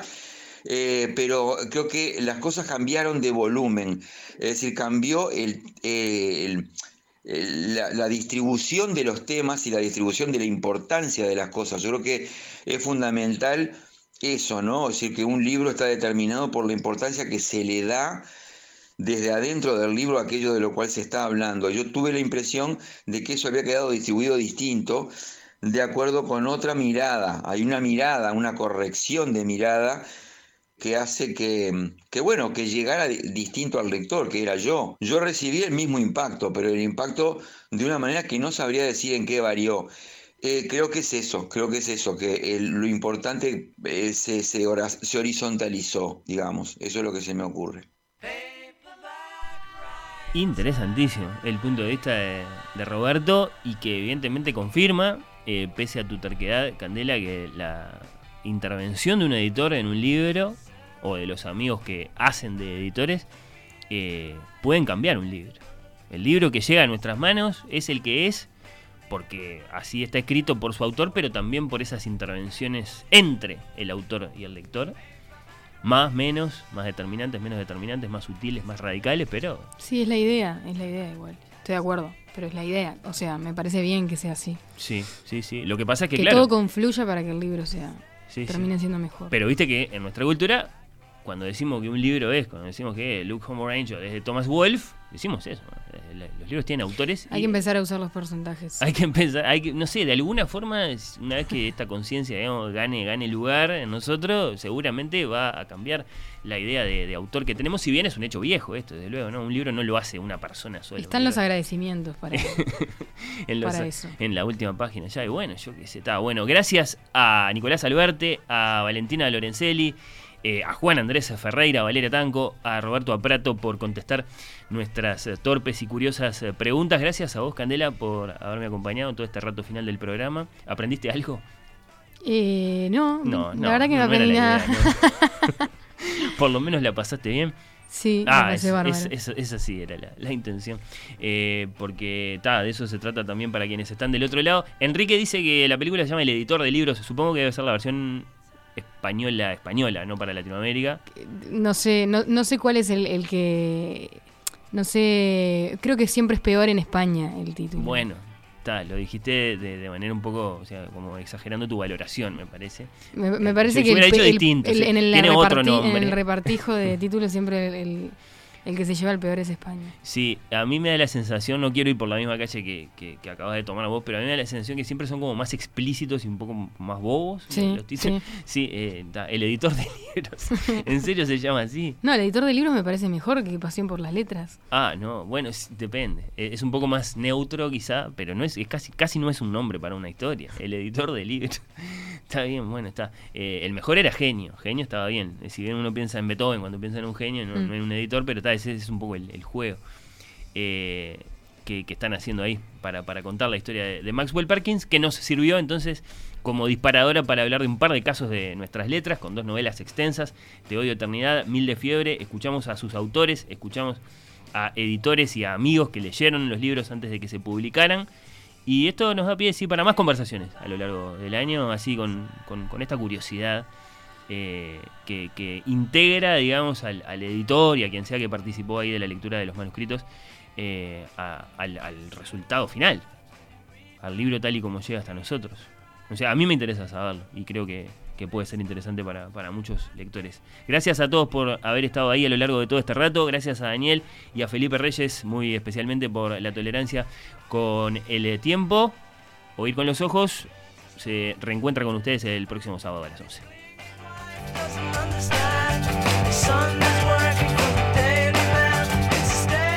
Los contenidos de Oír con los Ojos están todos disponibles en radiomundo.uy y en Spotify.